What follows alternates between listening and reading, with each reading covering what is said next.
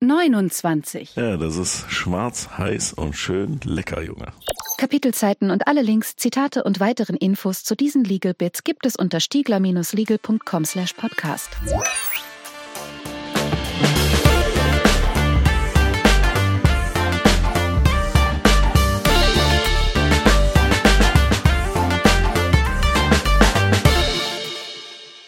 Legal Bits. Willkommen zurück.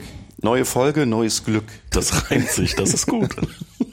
Anfang 2020 ist es. Wir nehmen aber schon Ende 2019 auf. Aus einem Hotel ganz in der Nähe vom 36C3, also dem Chaos Communication Kongress in Leipzig im Jahr 2019.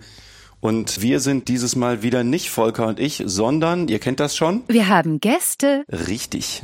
Also wir heißt in dem Fall ich. Neben mir sitzt Honkhase. Hallo. Ich glaube, im CCC-Umfeld muss man dich eigentlich überhaupt nicht vorstellen. Wir kennen uns ja über Demoszene, ne? also über Evoke und Kölner Demoszene, Kontext und so. Genau, und Revision und Kreuch und Fleuch. und ich habe erst dieses Jahr, also 2019, festgestellt, dass du dich mit kritischen Infrastrukturen beschäftigst. Damit bin ich also echter Nachzügler, denn du machst das jetzt schon so grob wie lang? So ungefähr 12, 10 Jahre gefühlt. Also ziemlich lange. Insbesondere habe ich vorher sehr intensiv den Finanzsektor im Bereich Kreditkartensicherheit malträtiert und darunter gelitten. Aber eben inzwischen auch alle neun vorhandenen Kritissektoren, die ich da abdecke, über ein breites Spektrum. Okay, also und damit habt ihr eigentlich auch schon das Thema für heute. Wir wollen über kritische Infrastrukturen sprechen und im Titel steht Teil 1, weil wir festgestellt haben, dass es so viel dazu zu sagen gibt, dass eine Podcast-Folge halt im Leben nicht reicht, aber ich finde spannend, wenn wir heute mal so einen Überblick und so viele Details mitgeben, dass Leute verstehen, was das ist, warum das so kritisch ist, also nicht nur einfach ein Name, warum uns das auch alle angeht. Und aus total vielen Perspektiven ist das, glaube ich, eine wirklich kritische Geschichte. Das war mir vorher ehrlich gesagt überhaupt nicht so klar. Na, das war bei mir auch nicht anders. Ich mache ja inzwischen seit vielen, vielen Jahren in den kritischen Infrastrukturen Beratung, Prüfungen. Also ich bin tätig bei der Firma High Solutions und leite da eben auch dieses Thema und habe insbesondere auch mit dem BSI zusammen die Art der Ausbildung oder des Beibringens, wie man eine kritische Infrastruktur prüft, für die Prüfer mitentwickelt. Das war gar nicht so trivial, weil es ein ganz anderer Ansatz ist, wie man kritische Infrastrukturen betrachtet, was da eigentlich die Risiken sind, was die Auswirkungen sind. Das ist halt nicht so ideal Standard, sondern ein völlig anderer Aspekt und eine andere Sichtweise. Und das ist Anders als was? Na, beispielsweise jetzt, wenn man sagt, eine ISO 27001 Compliance oder eine BSI ID Grundschutzprüfung oder gängige Verfahren der Standards und Absicherung, wo man eher in die Richtung, ich habe da so Sicherheitsanforderungen, so ich muss innerhalb von einem Monat patchen und dann hat man das tun und gut ist. Bei kritischen Infrastrukturen ist die Sichtweise anders, das Ziel und der Sinn der Sache ganz anders und damit ist auch die Vorgehensweise anders. Mhm. Gucken wir auch noch drauf. Genau. Ne? Da werden wir noch genug Gelegenheit haben. Mhm. Und wenn das in dieser Folge nicht zum Tragen kommt, dann auf jeden Fall in der nächsten. Denn also ich persönlich finde das auch mega spannend. Wir haben, glaube ich, in der Vorbesprechung auch schon festgestellt, dass es total schwierig ist, da also einen ordentlichen Fokus oder überhaupt die richtigen Fokusse zu wählen für so einen Podcast.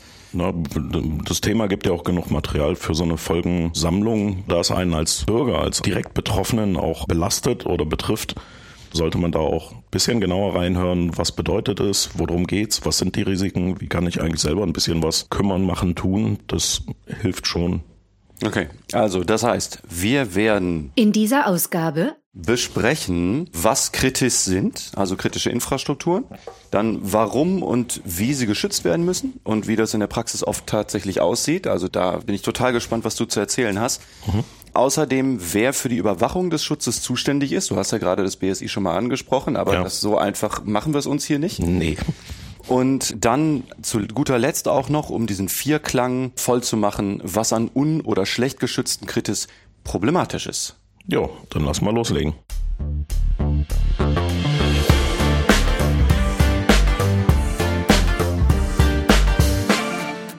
Hart rein ins Thema. Ich stelle eine These vor. Kritis sind Einrichtungen, Anlagen oder Teile davon, die erstens den Sektoren Energie, Informationstechnik und Telekommunikation, Transport und Verkehr, Gesundheit, Wasser, Ernährung sowie Finanz- und Versicherungswesen angehören und zweitens von hoher Bedeutung sind für das Funktionieren des Gemeinwesens, weil durch ihren Ausfall oder ihre Beeinträchtigung erhebliche Versorgungsengpässe oder Gefährdungen für die öffentliche Sicherheit eintreten würden. Wunderschön. Dann hast du in deiner These also einfach mal Paragraph 2 Absatz 10 BSI-Gesetz vorgelesen. Richtig. Verlinkt. Klar, ne, als Anwalt fange ich natürlich auch oft mit der Gesetzesgrundlage an, einfach weil es, weil es das Vernünftigste ist. Ja. Wir, also Volker und ich, ähm, kennst du Volker eigentlich, den neuen Nick? Ähm, so direkt jetzt nicht. Nee. Also mit dem habe ich jedenfalls auch schon mal in Legal Bits über so kritische Infrastrukturen gesprochen und auch darüber, dass das IT-Sicherheitsgesetz nicht so ein klassisch kodifiziertes Gesetz ist wie das BSI-Gesetz, sondern ich sage mal Metagesetz. es ist ja ein Metagesetz in der Form, dass da allerlei Gesetze miteinander gemeinsam verändert wurden, weil kritische Infrastrukturen ja viele Punkte betreffen. Da kommen wir ja nachher beispielsweise bei den Aufsichtsbehörden zu. Und dadurch sind da eben auch das TMG, TKG, BKA-Gesetz und alle möglichen anderen mitgeändert worden. Ja. So viel kann man, glaube ich, aber vorweg schon sagen. Kritisch sind Einrichtungen in bestimmten Sektoren, die für das Funktionieren des Gemeinwesens wichtig sind. Ja, jein, ich, ja, also schon. Jetzt merkt man, wie schwierig dieses Thema einfach ist. Es ist so, dass für den Bereich, über den wir heute sprechen, ist es so. Aber um auch da so ein bisschen die Abgrenzung des Missverständnisses zu vermeiden, ist klarzustellen, es gibt auch andere Bereiche, in denen man über kritische Infrastrukturen spricht, aber nicht im Sinne des IT-Sicherheitsgesetzes oder des BSI-Gesetzes, wo du ja wunderschön zitiert hast, welche Sektoren da drin vorkommen, sondern beispielsweise im Sinne der Definition des BBK, also das Bundesamt für Bevölkerungsschutz und Katastrophenhilfe. Also kommen wir später auch nochmal, ja. Genau, die sehen beispielsweise als kritische Infrastruktur auch Dinge wie Chemie, ja, chemische Vorfälle sind auch eher nicht so lustig für die Bevölkerung, mhm. sind aber jetzt ganz konkret in diesen Sektoren nicht aufgelistet. Oder mhm. Materialermüdung, ja, wenn Strommasten für die Trasse aufgrund von Materialermüdung umbrechen und einen kompletten Stromausfall, weil es eben eine Starkstromtrasse ist, hast, das ist jetzt nicht aus dem IT-Sicherheitsgesetz heraus, weil es ja nicht äh, aus Cyber herauskommt. Ja, da Cyber, ist das Wort da ist Cyber. Es, äh, sondern eben Materialermüdung war. Und das betrifft eben dann nicht das IT-Sicherheitsgesetz oder BSI-Gesetz, kann aber trotzdem eine gleichwertige Großschadenslage, also eine Katastrophe oder eine Krise herbeiführen. Mhm. Diese Abgrenzung haben wir also dann schon. Okay, gut. Konzentrieren wir uns für den Moment mal auf das BSI-Gesetz. Ja. Denn man kann, glaube ich, über die anderen kritischen Infrastrukturen auch noch Tage sprechen. Mhm. Heißt also, wir konzentrieren uns für den Moment aufs BSI-Gesetz und das heißt, also ich habe es eben schon mal zitiert, aber das heißt, wir haben an Sektoren, die kritisch sind, Energieversorgung, ja. IT-TK, ja. also Informationstechnik und Telekommunikation. Mhm. Ist, glaube ich, auch klar, ne? wenn, so, klar. wenn so Handys nicht mehr gehen, das ist auch irgendwie blöd. Transport und Verkehr, was mich immer an Hallo Spencer erinnert. Ja, das ist auch ein bisschen Hallo Spencer alles bei Kritis. ähm, also Transport und Verkehr, außerdem natürlich Gesundheit. Ja. Wasser, total elementar, logisch. Dann ja das Gegenstück Ernährung, also Wasser, also feste flüssige Nahrung. Genau, also Frischwassergewinnungswerke und Kanalisation für Abwasser. Das äh, ist, okay. der, ist der korrekte Begriff. Ah. Es gibt zwei verschiedene Arten übrigens von Frischwassergewinnungswerken. Einen Brunnen und eben das Stadtwerk, was das Wasser pumpt und produziert und reinigt und filtert und dann ins Netz einspielt. Mhm. Schöne deutsche Begriffe aus der juristisch-fachlichen Welt in die Normen. Ja, wunderschön. Hm. Frischwassergewinnung. genau. Und zum Schluss Finanz- und Versicherungswesen. Das sind die sieben Sektoren, die im BSI-Gesetz angegeben sind. Wir haben ja schon eine kleine Abgrenzung gemacht. Aber ich habe hier noch eine weitere Ausnahme im Gepäck. Das Ganze wäre nicht einfach, wenn es nicht komplex ist. Es ist eben so, dass diese geregelten Sektoren hier auch nicht vollständig sind aus dem Sinne des IT-Sicherheitsgesetzes. Es gibt nämlich noch zwei weitere Sektoren, in denen es kritische Infrastrukturen nach diesem IT-Sicherheitsgesetz gibt. Und zwar Staat und Verwaltung. Mhm. Ähm, die werden ich sage jetzt mal, gekümmert im UP-Bund, also Umsetzungsplanbund und Kultur und Medien als weiteren Sektor, der eben föderalistisch von den Ländern geregelt wird und damit natürlich nicht Bundeshoheit ist. Eine ähm, Landesgesetzgebungskompetenz. Genau, und diese beiden Sektoren werden eben dann nicht diesem sagen wir, Verantwortungsbereich des BSI zugewiesen und damit auch nicht im BSI-Gesetz aufgeführt, sind aber trotzdem kritisch und werden natürlich auch berücksichtigt. Mhm. Ja, aber eben auf diese andere Form. Gut, das heißt, wir haben jetzt sowieso schon mal zwei Abspaltungen, also Sachen, die, die es überhaupt nicht ins IT-Sicherheitsgesetz geschafft haben. Ähm, Der Bund ist ein Spalter. Und dann haben wir noch Sachen, die zwar im IT-Sicherheitsgesetz aufgeführt sind, aber eben nicht im BSI-Gesetz gelandet sind, also nicht dem BSI als Kompetenz zugewiesen wurden. Genau. So, und um das jetzt noch ein bisschen komplizierter zu machen, denn es ist jetzt Ende 2019, also es ist absehbar, dass eine Veränderung kommt. Jetzt soll ja noch diese IT-Sicherheitsgesetz-Novelle kommen, also das IT-Sicherheitsgesetz 2 soll ja kommen. Genau. Und da sollen jetzt noch außerdem noch neue Bereiche rein, ne? Genau, es gibt eine Entwurfsfassung, die existiert und darin wurde vorgesehen, dass man, also interessanterweise, als wir damals für die Prüfer überlegt haben, wie man die ausbilden kann, hatten wir als Fallbeispiel ein Entsorgungsunternehmen genommen. Entsorgung war aber dann gar nicht im IT-Sicherheitsgesetz vorhanden, mhm. weil es ja Landeshoheit und dann halt nicht und so. Und aber im IT-Sicherheitsgesetz 2.0 soll, wenn denn der Entwurf eins zu eins umgesetzt werden würde, eben die Entsorgung dann doch aufgenommen werden. Das ist aber auch wieder Landeshoheit, also Kommunen kümmern sich ja darum. Ja. Rüstungsindustrie, wo ich selber äh, immer so ein, so ein äh, also man kann nicht mit und eigentlich will man aber lieber ohne und natürlich ist es kritische Infrastruktur, aber Militär und Rüstung, da habe ich persönlich immer so ein bisschen mhm. Bauchschmerzen, da kommen ja, wir vielleicht klar. nachher auch mal zu. Und mhm. es gibt dann auch wieder so einen schönen deutschen Begriff, den man prägt, äh, es sollen Infrastrukturen im besonderen öffentlichen Interesse berücksichtigt werden und ich nenne das ISBÖFI. Die äh, ISBÖFI kommen dann auch noch dazu. Die ISBÖFI. ISBÖFI. Ja, dann, äh, ich würde sagen, wir verlinken mal den Entwurf, den es aktuell gibt zum IT-Sicherheitsgesetz 2, ne? Verlinkt. Der Entwurf, muss man vielleicht auch noch erwähnen, ist ein Referentenentwurf, der nicht veröffentlicht wurde. Das wird ja heißen, dass der Staat oder der Bund uns beteiligen möchte an solchen Dingen. Es war ja so, dass der Entwurf freundlicherweise von netzpolitik.org geleakt und veröffentlicht wurde mhm. und wir dadurch erst überhaupt mitbekommen haben, also auch in dieser Kritis Beraterwelt, Prüferwelt und so weiter, was denn da überhaupt die ersten Ideen des Bundesinnenministeriums sind. Also das BMI hat diesen Entwurf nicht öffentlich freigegeben und es musste erst wieder über die Whistleblower und Leaker dieser Welt an die Menschheit gebracht werden. Ne? Ja, also wir verlinken das mal, sagen auch herzlichen Dank an netzpolitik.org. Verlinkt. Und ich werde auch nochmal eine Spende an Netzpolitik.org rauswerfen jetzt zum Ende des Jahres. Das verdienen die. Ich habe schon, weil das verdienen die auf jeden Fall. Das kann ich nur befürworten. Ja, nach, nach der Spende ist vor der Spende. Junge. Ja, normal. Echt jetzt, Junge.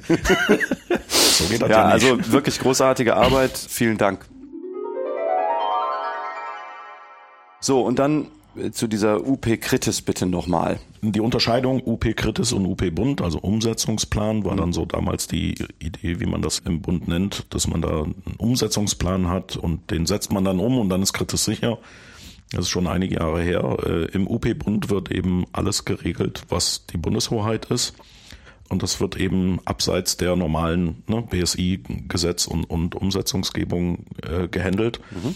Und im UP Kritis Verlinkt. Es ist ein Zusammenschluss der kritische Infrastrukturbetreiber. Die können also in diesem UP Kritis mit verschiedenen Akteuren in dem Umfeld halt interagieren. Wir Berater, Prüfer und äh, Nicht-Kritis-Betreiber, die eben auch nicht einer Behörde unterstehen oder damit arbeiten, sind da außen vor. Das will man also explizit in einer Runde der Kritis-Betreiber diskutieren, was man da vielleicht noch an Bedürfnissen, Problemen, Sorgen und Nöte hat. Mhm. Dafür hat man eben dieses UP-Kritis als ja, äh, Interessensgemeinschaft sozusagen. Okay. Kann man einsehen, was die so beschließen? Also nur zum Thema öffentliche also, Beteiligung und so einsehen, was die beschließen und besprechen, nein, aber wenn die da Dinge beschließen, die wieder ins Gesetz einspielen oder die die Bevölkerung dann irgendwie tangieren, kriegen wir, ja, sagen wir mal, den Fallout im Nachgang mit. Ja. Mhm. Nee, das ist äh, in der Regel nicht öffentlich. Mhm. Ich bin nächstes Jahr auch eingeladen zu einem Arbeitskreis innerhalb des UP Kritis und soll da mal zu verschiedenen Themen in diesem Arbeitskreis was vorstellen und mitdiskutieren. Bin mal gespannt, was da so an Beteiligung ist, was die eigentlich erwarten und welche Antworten die so mhm. einfordern oder welche Fragen die in den Raum schmeißen. Aber aus direkter Erfahrung kann ich da nicht mitreden. Bin als Herzblutberater und tingel durch die Welt und versuche sie besser zu machen. So eine Arbeit bei einem Linienbetrieb wäre nichts für mich. Mhm. Ja, verstehe ich. Heißt, allein schon durch dieses Dickicht von Sektoren gibt es also eine ziemlich große Zahl von Akteuren. Das reichern wir gleich auch nochmal satt an. Also falls euch das noch nicht genug Leute sind, die da mitspielen, da kommen gleich noch mehr dazu. Aber eins äh, nach dem anderen würde ich sagen. Erstmal zurück zu unserer Definition von kritischen Infrastrukturen, also Kritis. Mhm. Jetzt gibt's ja noch eine zweite Voraussetzung. Also wir hatten ja bisher die Sektoren. Die zweite Voraussetzung, die ich gerade wortreich aus dem Paragraphen 2 Absatz 10 BSI-Gesetz zitiert hatte, ist ja die Bedeutung für das Gemeinwesen. Erzähl doch mal, wie die ermittelt wird. Also wann hast du eine Anlage, Einrichtung, Teile davon aus diesen Sektoren, die fürs Gemeinwesen bedeutend ist? Ähm, es ist so, dass die Sektoren sich auch nochmal unterteilen in Branchen. Ne, wie Finanz- und Versicherungswesen sind ja zwei verschiedene Branchen. Mhm. In jeder Branche hast du bestimmte Anlagenkategorien oder Anlagenkomponenten, die sind dann genau definiert. Und das BSI-Gesetz verweist auf die Kritis-Verordnung, die das Ganze dann näher regelt. Verlinkt. Und in der BSI-Kritis-Verordnung, das ist auch wieder ein Paragraph natürlich aufgebaut, wo die einzelnen Sektoren definiert und erklärt werden. Das geht dreiteilig. Teil 1 ist die genaue Definition dieser Anlagen, also was genau ist eine kritische Komponente, weswegen ich kritische Infrastrukturbetreiber sein kann. Lass uns mal einfach ein paar Beispiele nennen. Also beim Thema Bargeldversorgung zum Beispiel äh, die Geldautomaten. Genau, die Geldautomaten. Die Bargeldversorgung eigentlich. Die. Oder das Hintergrund-Clearing-System. Also es gibt ja zentrale Komponenten, Autorisierung, Clearing, mhm. ähm, wenn, wenn das Autorisierungssystem ausfällt, kannst du ja nichts mehr abheben. Die mhm. Automaten selber sind direkt keine kritische Infrastruktur, ja, ja. es gibt ja viele. Aber im Hintergrund gibt's nur einige wenige Autorisierungssysteme, die ja die zentrale PIN-Abfrage und, und äh, war die richtig falsch und so weiter prüfen. Und wenn das ist zentrale Infrastruktur, wenn die ausfällt, geht nichts mehr. Mhm. Dann hast du einen großen Versorgungsausfall oder eine große Versorgungseinschränkung oder ein Engpass heißt es aus dem Gesetz, also Versorgungsausfall und oder Versorgungsengpass.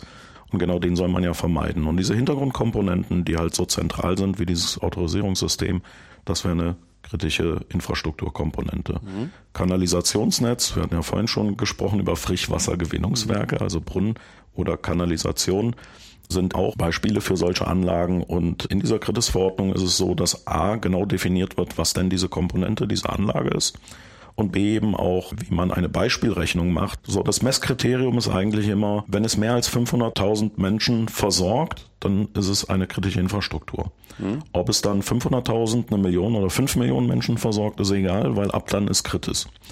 Und die 500.000 Menschen sind immer diese Beispielberechnungsgrenze, wo man sagt, Abhebungen, ein Mensch macht im Schnitt pro Jahr, keine Ahnung, 13,7 Abhebungen im Monat rechnet man mal 12 mal 500.000 kommt auf eine Zahl so und so viel Millionen Transaktionen im Jahr. Mhm. Mache ich also mehr als diese Transaktionen im Jahr, versorge ich mehr als 500.000 Menschen, bin dann also kritische Infrastrukturbetreiber. Beim Frischwassergewinnungswerk wäre es dann wiederum, wie viel Millionen Kubikmeter Wasser, Frischwasser produziere ich eigentlich im Jahr umgerechnet wieder auf 500.000 Menschen. Mhm. Wenn statistisch berechnet ein Mensch so und so viel Frischwasser am Tag verbraucht und damit hochgerechnet auf ein Jahr diese Menge mal 500.000. Das ist also diese Beispielrechnung oder Definition, wie die Kritisverordnung sagt, dass ein Kritisbetreiber feststellen kann, ob er das ist. Es ist in dieser Verordnung auch genau definiert, welchen Zeitraum er als Messkriterium nimmt, wann der Zeitpunkt der Feststellung formal durchgeführt werden muss, mhm. ab wann er dann auch diese ganzen Vorgaben aus dem Gesetz umgesetzt haben muss. Mhm und eben auch, was diese Bemessungsgrenze sozusagen ist und der Schwellenwert, das, was ich gerade erwähnt habe, also ne, äh, so und so viel Millionen Kubikmeter Wasser ist dann diese Bemessungsgrenze oder der Schwellenwert und was ist eigentlich das Messkriterium? Ne? Frischwasser, äh, angeschlossene Haushalte an die Kanalisation und, und, und. Mhm, gut. Ich glaube, damit haben wir jetzt grob genug und fein genug umrissen, was kritisch sind. Und dann lass uns doch jetzt nochmal über die anderen Akteure sprechen. Die Akteure. Erstmal, welche Behörden spielen denn bei Kritis überhaupt eine Rolle? Na, ich spoiler mal, aber das hast du ja auch schon so ein bisschen gemacht. Es sind viele, so richtig viele. Wir fangen mal bei dem naheliegendsten an, das BSI, weil das ist ja äh, im BSI-Gesetz verankert worden alles. Das BSI ist eben eine Bundesoberbehörde für Informationssicherheit auf der nationalen Ebene, also in Deutschland. Ist ja auch ein Gesetz für deutsche Bevölkerung. Und das BSI soll eben die Sicherheit in der Informationstechnik fördern. Es ist also unsere ja, Cybersicherheitsbehörde mhm. in Deutschland. und die ist eben dann auch zuständig für Kritis und die einschlägigen Vorfälle in dem Kontext. Sag mal, nur mal so aus Interesse, weil wir ja gerade auf dem Kongress auch sind. Hat das BSI je auf dem Kongress mal mitgemacht? Also irgendwie Leute geschickt, Fragerunde gemacht oder so? Also BSI-Mitarbeiter sind regelmäßig auf dem Kongress und sehr gerne dabei, freuen sich auch immer wie Bolle, wenn sie mitkommen mhm. dürfen. Es ist tatsächlich so, dass von vielen Behörden, auch von den ermittelnden staatlichen Akteuren und so Vertreter da sind. Manche nicht ganz so öffentlich, aber eigentlich kennen, also die Orga und diverse Leute kennen die halt schon und erkennen die auch. Aber ich kann mich jetzt nicht konkret an einen Vortrag vom BSI erinnern. Das hat es, glaube ich, noch nicht gegeben so. Aber die haben auch ihre, also beispielsweise alle zwei Jahre ihren eigenen deutschen IT-Sicherheitskongress in Bad Godesberg. Die machen ja diverse andere Veranstaltungen. Allianz für Cybersicherheit hat ja immer diese Informationsrunden zu bestimmten Themen und, und Vortragsrunden. Wie sind denn so deine Erfahrungen mit dem BSI?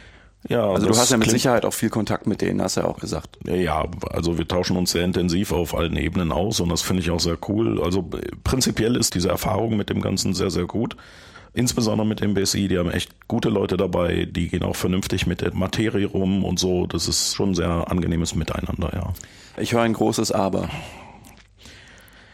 Ja, es gibt so dieses große Aber, was mich halt irgendwie auch extrem nervt an der Sache. Es ist so, dass äh, man kann das schönreden oder auch nicht. Das BSI stellt sich gerne hin und sagt, wir sind eine unabhängige Cyberbehörde und kümmern uns um die Sicherheit der Bevölkerung. Es ist aber so, dass sie nicht unabhängig sind, sondern sie unterstehen dem BMI. Gut, das steht aber auch schon im Paragraphen 1 BSI-Gesetz. Genau. Das ist halt doof. So. Ja, erzähl mal warum. Also weiß ich ja, aber erzähl mal, warum das doof ist.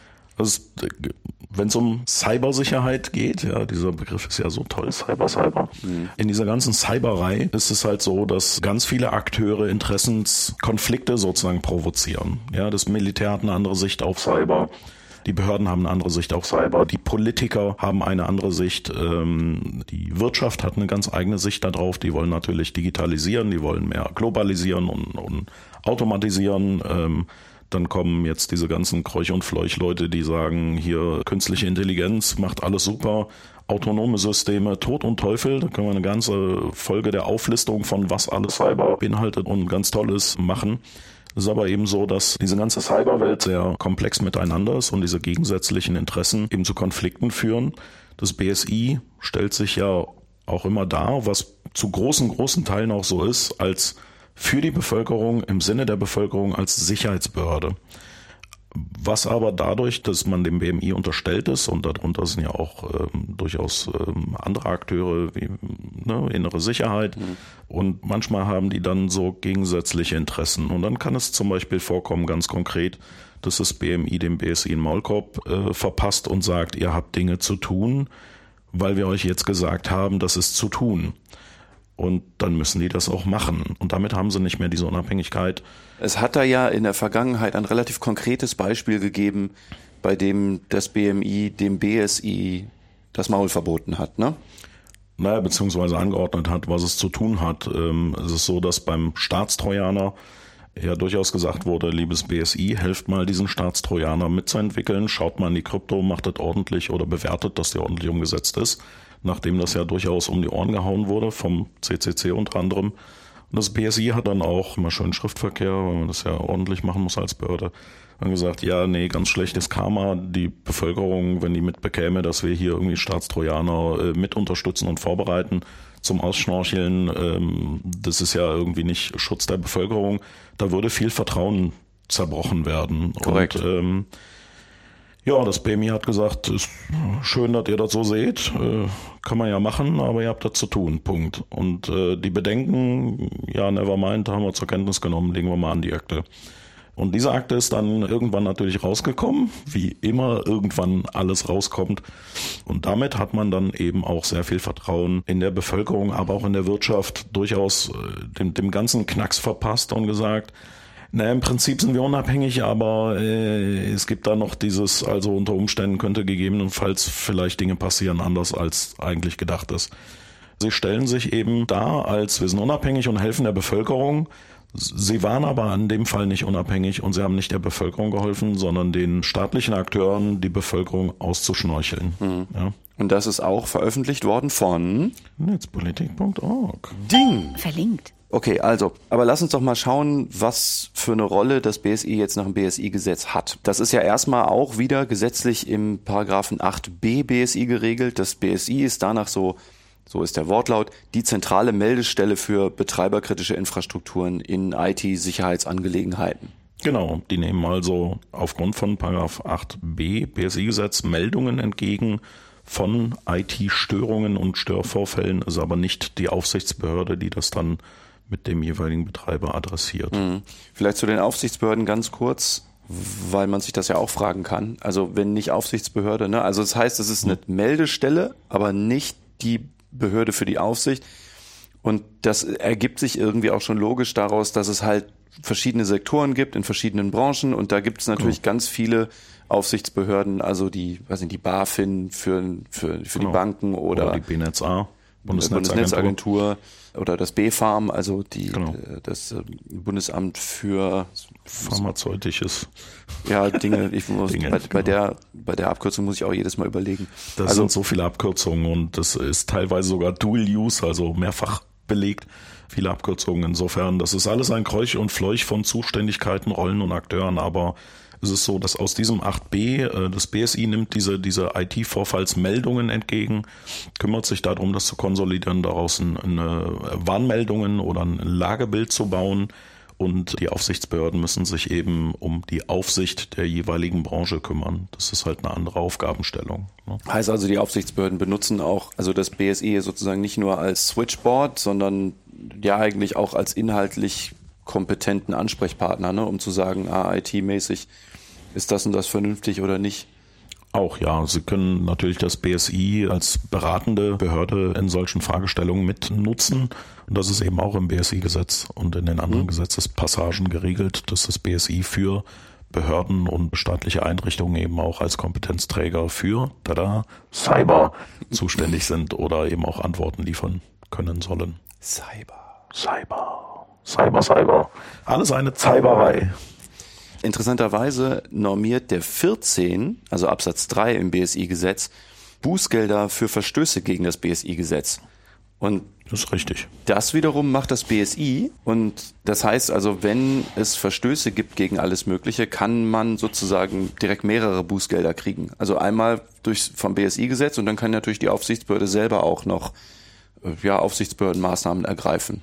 Genau, also ein Beispiel, wenn du dich nicht ordentlich und pünktlich registriert hast als Betreiber kritischer Infrastrukturen oder eben auch deinen Nachweis nicht erbracht hast, dass du da sicher betreibst, dann kann es da eine Ordnungswidrigkeit und damit eben eine Rechnung geben, dass du das nicht eingehalten hast. Aber wenn du jetzt beispielsweise eine Bank bist, kann auch die Aufsichtsbehörde, nämlich die BaFin, hingehen und sagen, hm, hm, hm, das sieht alles komisch aus. Ich glaube, die wollen wir jetzt mal ein bisschen beispielsweise nach äh, KWG, also Kreditwirtschaftsgesetz, mhm. 44 malträtieren. Eine 44er Prüfung heißt das dann so im, im Bankenumfeld.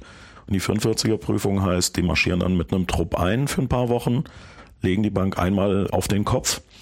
Und wenn die sagen, das ist ein Finding, dann ist das auch eins und das diskutiert man nicht. Die haben auch sehr harte Vorgaben. Also wenn die eine Frage stellen, dann schicken die eine Mail mit dieser Fragestellung oder so und die hast du innerhalb von so und so viel Stunden zu beantworten so eine 44er Prüfung ist echt brutal. Haben die Banken auch echt Respekt vor. Und das Gruselwort da drin ist ein F4-Finding. Mhm. F4-Finding kann auch wirklich dazu führen, dass durchaus Vorstände abgesetzt und neu platziert und mhm. ausgeknobelt werden. Und diese Unterscheidung, ne, BSI, Bußgeld im Rahmen von Verstoß, Ordnungswidrigkeit, aber Aufsichtsbehörde kann dann ihr Aufsichtsschwert schwingen. Das ist schon eine, schon eine andere Skala. Aber das BSI ist auch nicht da, nicht so verstehen, dass es jetzt Erfüllungsgehilfe dafür wäre oder so. Es ist im BSI-Gesetz einfach vorgesehen, dass das BSI diese Meldungen entgegennimmt, dafür eine 24 mal 7 Meldestelle oder ein, ein sogenanntes MIP, Meldeinformationsportal, bereitstellt, die Accountverwaltung natürlich macht, äh, die Tokens dafür, Zwei-Faktor-Authentisierung bereitstellt, die die Warnmeldung entgegennimmt, Erste Hilfe bereitstellt, äh, das BSI MIRT, also das Mobile Incident Response Team, würde ja auch bei kritischen Infrastrukturbetreibern, die ein Problem haben, ausrücken und unterstützen. Kommen wir später noch zu. Das mhm. alles wird also im Rahmen dieses sozusagen vorgegeben, dass das BSI das zu tun hat. Mhm. Und das haben die jetzt natürlich dann auch aufgrund des BSI-Gesetzes oder IT-Sicherheitsgesetzes aufgesetzt, umgesetzt und betreiben das jetzt so. Ja. Übrigens diese Finding-Klassifizierung, ne, ja. ähm, bei diesen Prüfungen, die du eben angesprochen hast, ja. bin dazu übergegangen, meine Datenschutz-Audits auch so zu klassifizieren. Das hat direkt immer noch so eine andere Vehemenz und, und in manchen Sektoren versteht das auch jeder. So, oh. Das ist so dieses Leute, die hier eine Fear-Finding hatten, hatten auch, ja. Das ist schön, ja. I'm feeling lucky today. So, und jetzt hatte ich ja eben schon angekündigt, es gibt ja in dem Bereich der IT-Sicherheit bundesweit noch eine wirklich, also man kann glaube ich sagen, schier endlose Liste weiterer Akteure. Und jetzt gibt es da ja so einen eingetragenen Verein, der da auch nochmal zu beigetragen hat und der da noch was ganz Großartiges getan hat. Nämlich die Stiftung Neue Verantwortung, e.V. Die SNV äh, hat ein Schaubild zur Cybersicherheitsarchitektur veröffentlicht, inzwischen schon in dritter Runde verlinkt. Und es ist so, dass sie mal versucht haben aufzuschreiben und zu zeigen, wer eigentlich mit wem welche Verbandlung hat, um Cybersicherheit in Deutschland zu etablieren, umzusetzen oder da auch noch mitzuspielen. Und es ist so, dass das Ganze inzwischen eine Tapete ist, die auf einem DIN A3-Blatt ausgedruckt immer noch irgendwie undurchsichtig durcheinander wirkt. Man sieht so ein bisschen das BSI als einen der wesentlichen zentralen Akteure, aber es gibt ganz, ganz viele Nebenkriegsschauplätze, weil jeder irgendwie auch noch ein bisschen Cyber machen will. Und ich sehe das immer aus der Sicht, es zeigt sehr, sehr gut auf, dass jeder irgendwie bei Cyber mitmachen will. Jeder hat eine andere Vorstellung von Cyber. Und bei dieser ganzen Cyberei ist es dann so, dass die Verantwortung, also wer kümmert sich wirklich, wenn etwas passiert, wenn etwas ist und so weiter, die ist so komplex zerstückelt, weil jeder mitmacht. Das ist eine regelrechte Verantwortungsdiffusion. Also jeder kann auf den mhm. anderen zeigen und sagen, ja, aber das war jetzt nicht meins. So. Mhm. Und dann gibt's noch so Dinge, die eben noch nicht mal auf dieser Riesentapete mit weiß ich nicht wie vielen Dutzenden Akteuren, also Wirtschaftseinrichtungen und Zusammenschlüsse, diese Forschungsexzellenzcluster und so weiter sind nicht drin, äh, Militärs nicht drin, da gibt's ja auch noch ganz viele Akteure, die Interesse hätten. Die europäische Ebene und die Länderebene sind inzwischen reingebaut worden. Diese Cybermap wird jetzt auch jedes halbe Jahr überarbeitet und aktualisiert. Und ich glaube, am Tag oder am Tag nach der Veröffentlichung dieser Version 3, im November, glaube ich, war es, hatten wir dann schon so, ey, da fehlt doch jemand, da ist doch jemand neu dazugekommen. So. Also es ist Irrsinn, ähm, wer da mhm. alles eigentlich mitwursteln will in, in Deutschland. Diese Cyberwurstel ist irgendwie das ist auch echt Wahnsinn. Also in diesem Schaubild, äh, das kann ich euch empfehlen, sich das mal anzugucken. Auf diesem Schaubild sieht allein diese ganze Anordnung der staatlichen Akteure bei den Ländern aus wie ein auf den Kopf gekippter Equalizer. Ja, das ist ungefähr so. Und wenn du mal als kleines Gimmick in die Länder reinzoomst, es gibt ein Land, äh, ich weiß jetzt noch nicht mehr genau welches es war, es war, NRW hat äh, genau das Zack Nordrhein-Westfalen und das Zack NRW. Das sind zwei andere Akteure, die haben nichts miteinander direkt zu tun, aber die heißen einfach mal ähnlich. Sag mal, was Zack heißt. Ähm, zentrale Austauschstelle Cybercrime oder so. Ähm, das gibt's auch an, an in vielen anderen äh, Ländern. Also jedes hat so eine Zack. Aber es gibt den NRW, das ist echt kein Fehler. Also es gibt das Zack nee, Nordrhein-Westfalen und das Zack NRW. Und das ja, sind zwei. Ja, genau. Das ist äh, kann man kann man machen, weil dann ist ja alles viel transparenter und klarer äh, für alle Akteure. Und es gibt noch ein Land, da suche ich gerade, genau. Äh, Brandenburg hat ein offizielles CCC. Das heißt dann so. Ich weiß gerade nicht, wofür das Kürzel Bestimmt steht. Cyber irgendwas? Cyber Club Konsortium. Keine Ahnung. alles, alles schräg. Cyberkonsole Club. Ähm, genau. Und äh, Baden-Württemberg hat eben die offizielle Cyberwehr. Ne? das Krass, gibt's ja, auch stimmt. noch. Also äh, da, sind, da sind teilweise Kürzel und, und Namen drin, wo du dir eh schon an den Kopf packst und sagst, hey, was zur Hölle? Ja, die Hölle friert zu. Es gibt Dinge, die da passieren, die sind sehr intransparent, doppelt benannt und irgendwie total durcheinander und also, ne, ich stelle mir jetzt mal so ganz dumm vor, ich bin jetzt irgend so ein Typ, der feststellt, hier, wir sind kritisch und irgendwas ist jetzt hier ein Bit umgekippt, ich muss dringend mal, ja, wen informiere ich jetzt eigentlich? Soll ich jetzt das BSI anrufen? Hier, der Messias sagte ja, wenn Peng macht, brauche ich mal diese Hotline, diese Telefonnummer vom CCC, wo man dann anruft und dann kommt die Cyberware vorbei vom CCC. Ähm, Redest du jetzt von von dem richtigen CCC oder dem? Naja, vom Chaos Computer Club, Okay, genau. ja, Also okay. der hatte die Vorstellung, dass dann der CCC diese Hotline hat und betreibt. Gut, manche Länder haben sich gedacht, dann nennen wir das CCC. Der nächste hat gesagt, ja, dieses Cyberware wurde ja schon lang genug lächerlich gemacht, dann können wir uns so nennen. Kannst du dir alles nicht ausdenken, aber das gibt's alles und das hat die SNV in ihrer Cybermap da alles eingebaut. Und wie gesagt, jedes halbe Jahr wird's erneuert und ist recht komplex und schräg zu sehen, wie diese Verantwortungsdiffusion immer mehr diffusioniert. Das Begleitdokument, was so ein bisschen erklärt, welche Behörde, Einrichtung, Institution oder welcher Zusammenschluss, das ist ja nicht alles staatliche Akteure, sozusagen was ist, so in Kurzbeschreibung, das, das ist auch ein 64-Seiten-Dokument, was ein bisschen erklärt, Ja. wer eigentlich wer ist. Ne? Das macht's halt irgendwie auch nicht hilfreicher. Nee. Nee, ganz klar. Okay.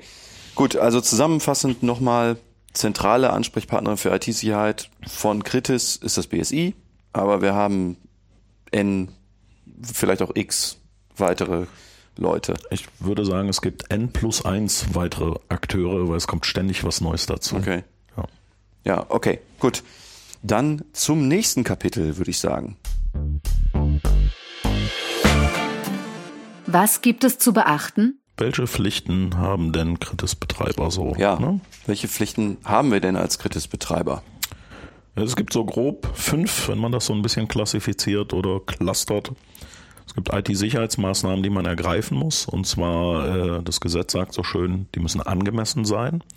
Die müssen branchenspezifisches berücksichtigen und sie müssen den Stand der Technik repräsentieren. Äh, repräsentieren. Also es muss ihm nicht entsprechen, ne? Nicht muss, sondern soll dem Also, Stand der Technik. genau, also- das ist eine juristisch relevante Relativierung. Es, es soll dem Stand der Technik entsprechen, nicht zwingend muss, denn das bezieht sich wieder auf diese Angemessenheit. Wenn ich einen Stand der Technik erfüllen muss in einer kritischen Infrastruktur, die ja sehr komplex, sehr alt, sehr viel Historie oder Hochverfügbarkeitsanforderungen hat, mag eine Stand der Technik Umsetzung gegen die Verfügbarkeit einer kritischen Infrastruktur sprechen. Dann habe ich, ich musste vorher dann, keine Ahnung, fünf Monate das Frischwassergewinnungswerk abschalten, um das Update da reinzubauen, weil Wand aufreißen, Teile rausnehmen, neue Teile einbauen, Wand wieder zumachen, ganzes Wassernetz durchspülen, damit die Bakterien und alle raus sind und dann kann ich es wieder betreiben.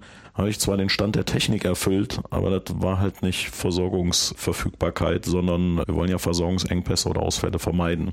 Das würde dann dagegen sprechen. Deswegen ist der Stand der Technik ein Soll, aber nicht ein Muss. Das ist halt Ja.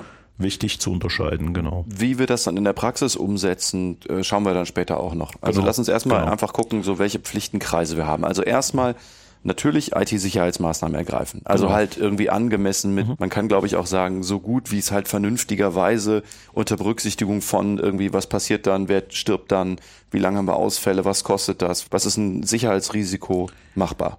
Ja, jetzt sind wir ja in Gesetzeslagen und vernünftig ist äh, schöne Theorie, aber in der Praxis an manchmal doch nicht.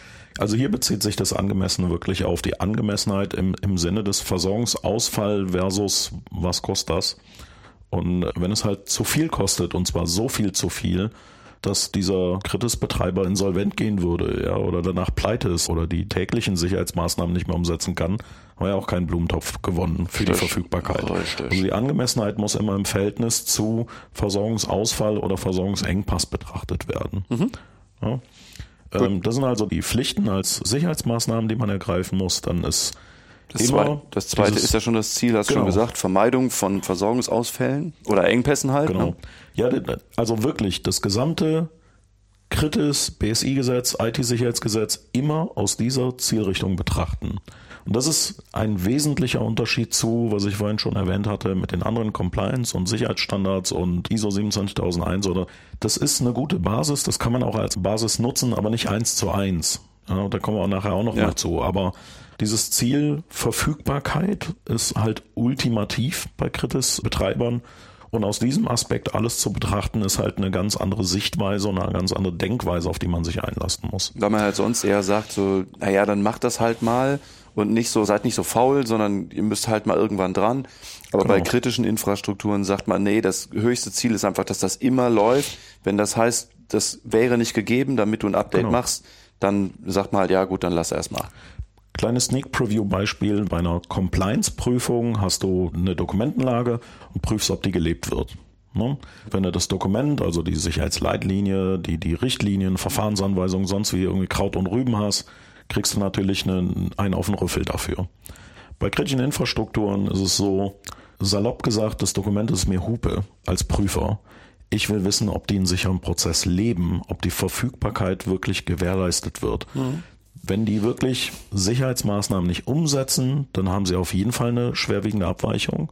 Wenn sie das Dokument nicht vollumfänglich genauso dokumentiert haben, wie es, wie es sein soll, dann ist es eher eine Empfehlung oder eine geringfügige Abweichung. Also ausgewählte Dokumente können schon auch eine schwerwiegende Abweichung sein, beispielsweise das Asset Management oder die Risikoanalyse, weil das sind ja Herzstücke für, habe ich den Überblick, weiß ich, was ich tue, kenne ich meine Komponenten und kann ich das Risiko dafür richtig klassifizieren. Mhm, klar, das sonst kannst du ja gar nicht steuern. Genau, das wäre dann schwerwiegend, aber ob ich dann diese und jene Policy so rum oder so rum geschrieben habe oder die nicht ganz aktuell ist, ja, also für die Verfügbarkeit macht das nichts. Und das ist eine ganz andere Sicht als klassische Compliance-Prüfung. Ja. Mhm. Okay. Also dieses Ziel ist dann eben ein, ja, nennen wir ihn auch mal Pflichtkreis, das immer aus diesem Aspekt zu betrachten. Mhm. Dann natürlich, hatte ich gerade schon gesagt, die Prüfung, also die sogenannte Nachweiserbringung, dass diese Anforderungen eingehalten werden nach Paragraph 8a BSI-Gesetz. Das ist dann der sozusagen Pflichtenkreis 3. Genau. Und alle zwei Jahre muss ich diesen Nachweis erbringen, dass ich das alles umsetze. Dann viertens ist eben so dieses Melden von schwerwiegenden IT-Störfällen oder Sicherheitsvorfällen. Das ist ja das, was im Paragraph 8b angegeben ist. Und zuletzt dann noch Berücksichtigen der BSI-Warnungen und Lagepläne, weil man über dieses Meldeinformationsportal eben auch Informationen vom BSI bekommt und diese mit berücksichtigen muss. Mhm. Aber dazu müssen Betreiber zuerst mal die IT-Sicherheit von Kritis eben gewährleisten. Das steht dann im 8a BSI-Gesetz. Und der, also für diejenigen, die mit mir sozusagen aus dem Datenschutz kommen oder da so ein bisschen mehr Hintergrund haben, der 8a ist jedenfalls so vom Wording her ganz ähnlich wie der Artikel 32, der der DSGV also wo man ja eigentlich auf personenbezogene Daten guckt. Genau. Nur da, also dort spricht man halt von Maßnahmen, hier spricht man von Vorkehrungen. Ich meine, das macht keinen erheblichen Unterschied. Der Unterschied ist halt vor allen Dingen, dass man halt die Audits, die Prüfungen anders macht. Aber, aber aus dem Begriff Vorkehrung hörst du wieder Vorkehrungen, damit eine Versorgungsausfall oder Engpass nicht passiert. Ne? Ja, gut, ich meine, bei Maßnahmen ist es, das ist ja, das, also linguistisch kriegt man das, glaube ich, auch schon hergeleitet. Oh, Maßnahmen klingt für mich immer, oder viele Leute stellen sich unter Maßnahmen vor, so, also die muss ich dann da so jetzt vorher oder später nachher dann ergreifen und Vorkehrung sagt ja schon, macht das vorher, nicht nachher. Hm? Gut, ich meine, das, das IT-Sicherheitsgesetz ist natürlich da auch eher nicht so in der Position, ne? denn die ganzen kritischen Infrastrukturen waren ja schon lange vor dem IT-Gesetz da. Wenn Alter, ich will aber, dass das so ist. Okay, ja, dann, dann das. okay, also das. Also heißt der 8a, ja. sagt aber ganz grob, es sollen angemessene organisatorische und technische Vorkehrungen getroffen werden, und zwar zur Vermeidung von Störungen der Verfügbarkeit, Integrität, Authentizität, Vertraulichkeit. Also auch dieser, dieser CIA-Dreiklang ist also auch da drin ihrer informationstechnischen Systeme, Komponenten, Prozesse. Und dabei soll der Stand der Technik eingehalten werden. Mhm. Und dann wird danach aber direkt wieder so ein bisschen zurückgerudert und man sagt, die Vorkehrungen sind angemessen, wenn der dafür erforderliche Aufwand nicht außer Verhältnis und so weiter steht. Also das heißt, soll eingehalten werden, aber halt nicht unbedingt, ne, so nicht genau. 100 Prozent. Na gut, okay.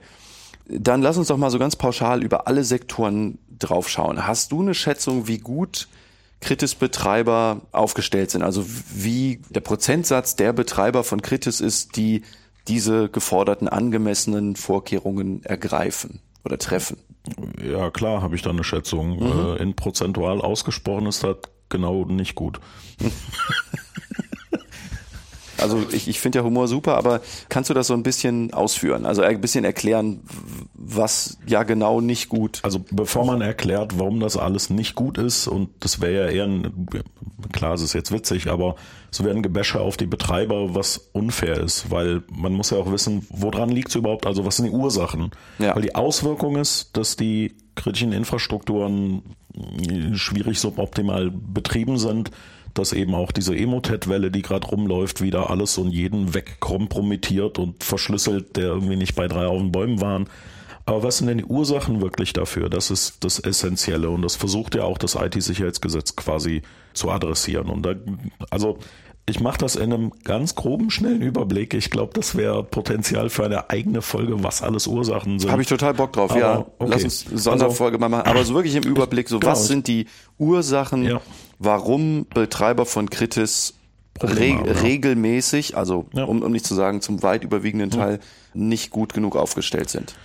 Also beispielsweise sind äh, salopp gesagt uralte Systeme. Ja. An Anbieter sind teilweise nicht mehr existent, weil sie insolvent sind oder so oft übernommen wurden, dass man schon nicht mehr den Ursprung sozusagen feststellt und dabei auch die Software oder die Wartung und alles verloren gegangen ist, weil man gar nicht mehr weiß, wer zuständig ist.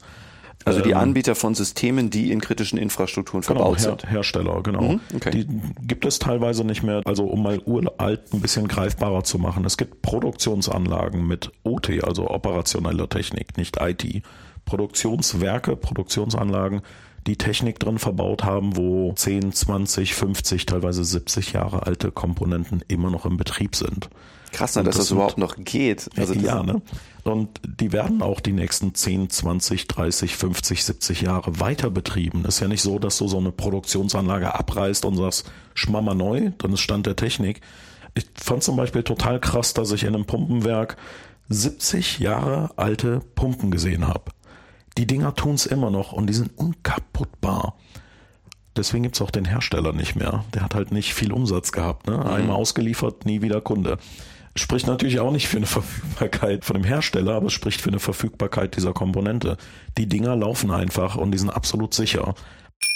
Man baut aber natürlich immer mehr IT auch drumherum. Das ist auch eine der Ursachen. Wir holen immer mehr IT in die OT-Welt. Also diese ganzen Industriesteueranlagen, PLC-Leitrechner, Safety-Abschaltungssysteme. Das ist alles so eher Firmware und OT-Komponenten gewesen. Jetzt kriegen die Dinger auf einmal so eine Ethernet-Schnittstelle oder werden durch so einen Moxa-Adapter angeflanscht ans Internet oder ans Intranet und können jetzt IP sprechen, wo du vorher physisch mit so einem speziellen Terminal vielleicht dran musstest.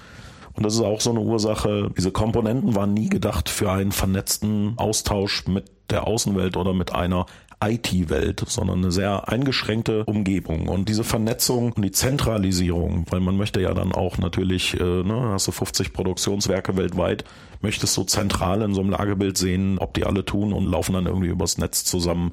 Das macht es natürlich auch wieder angreifbarer und schwieriger als Ursache.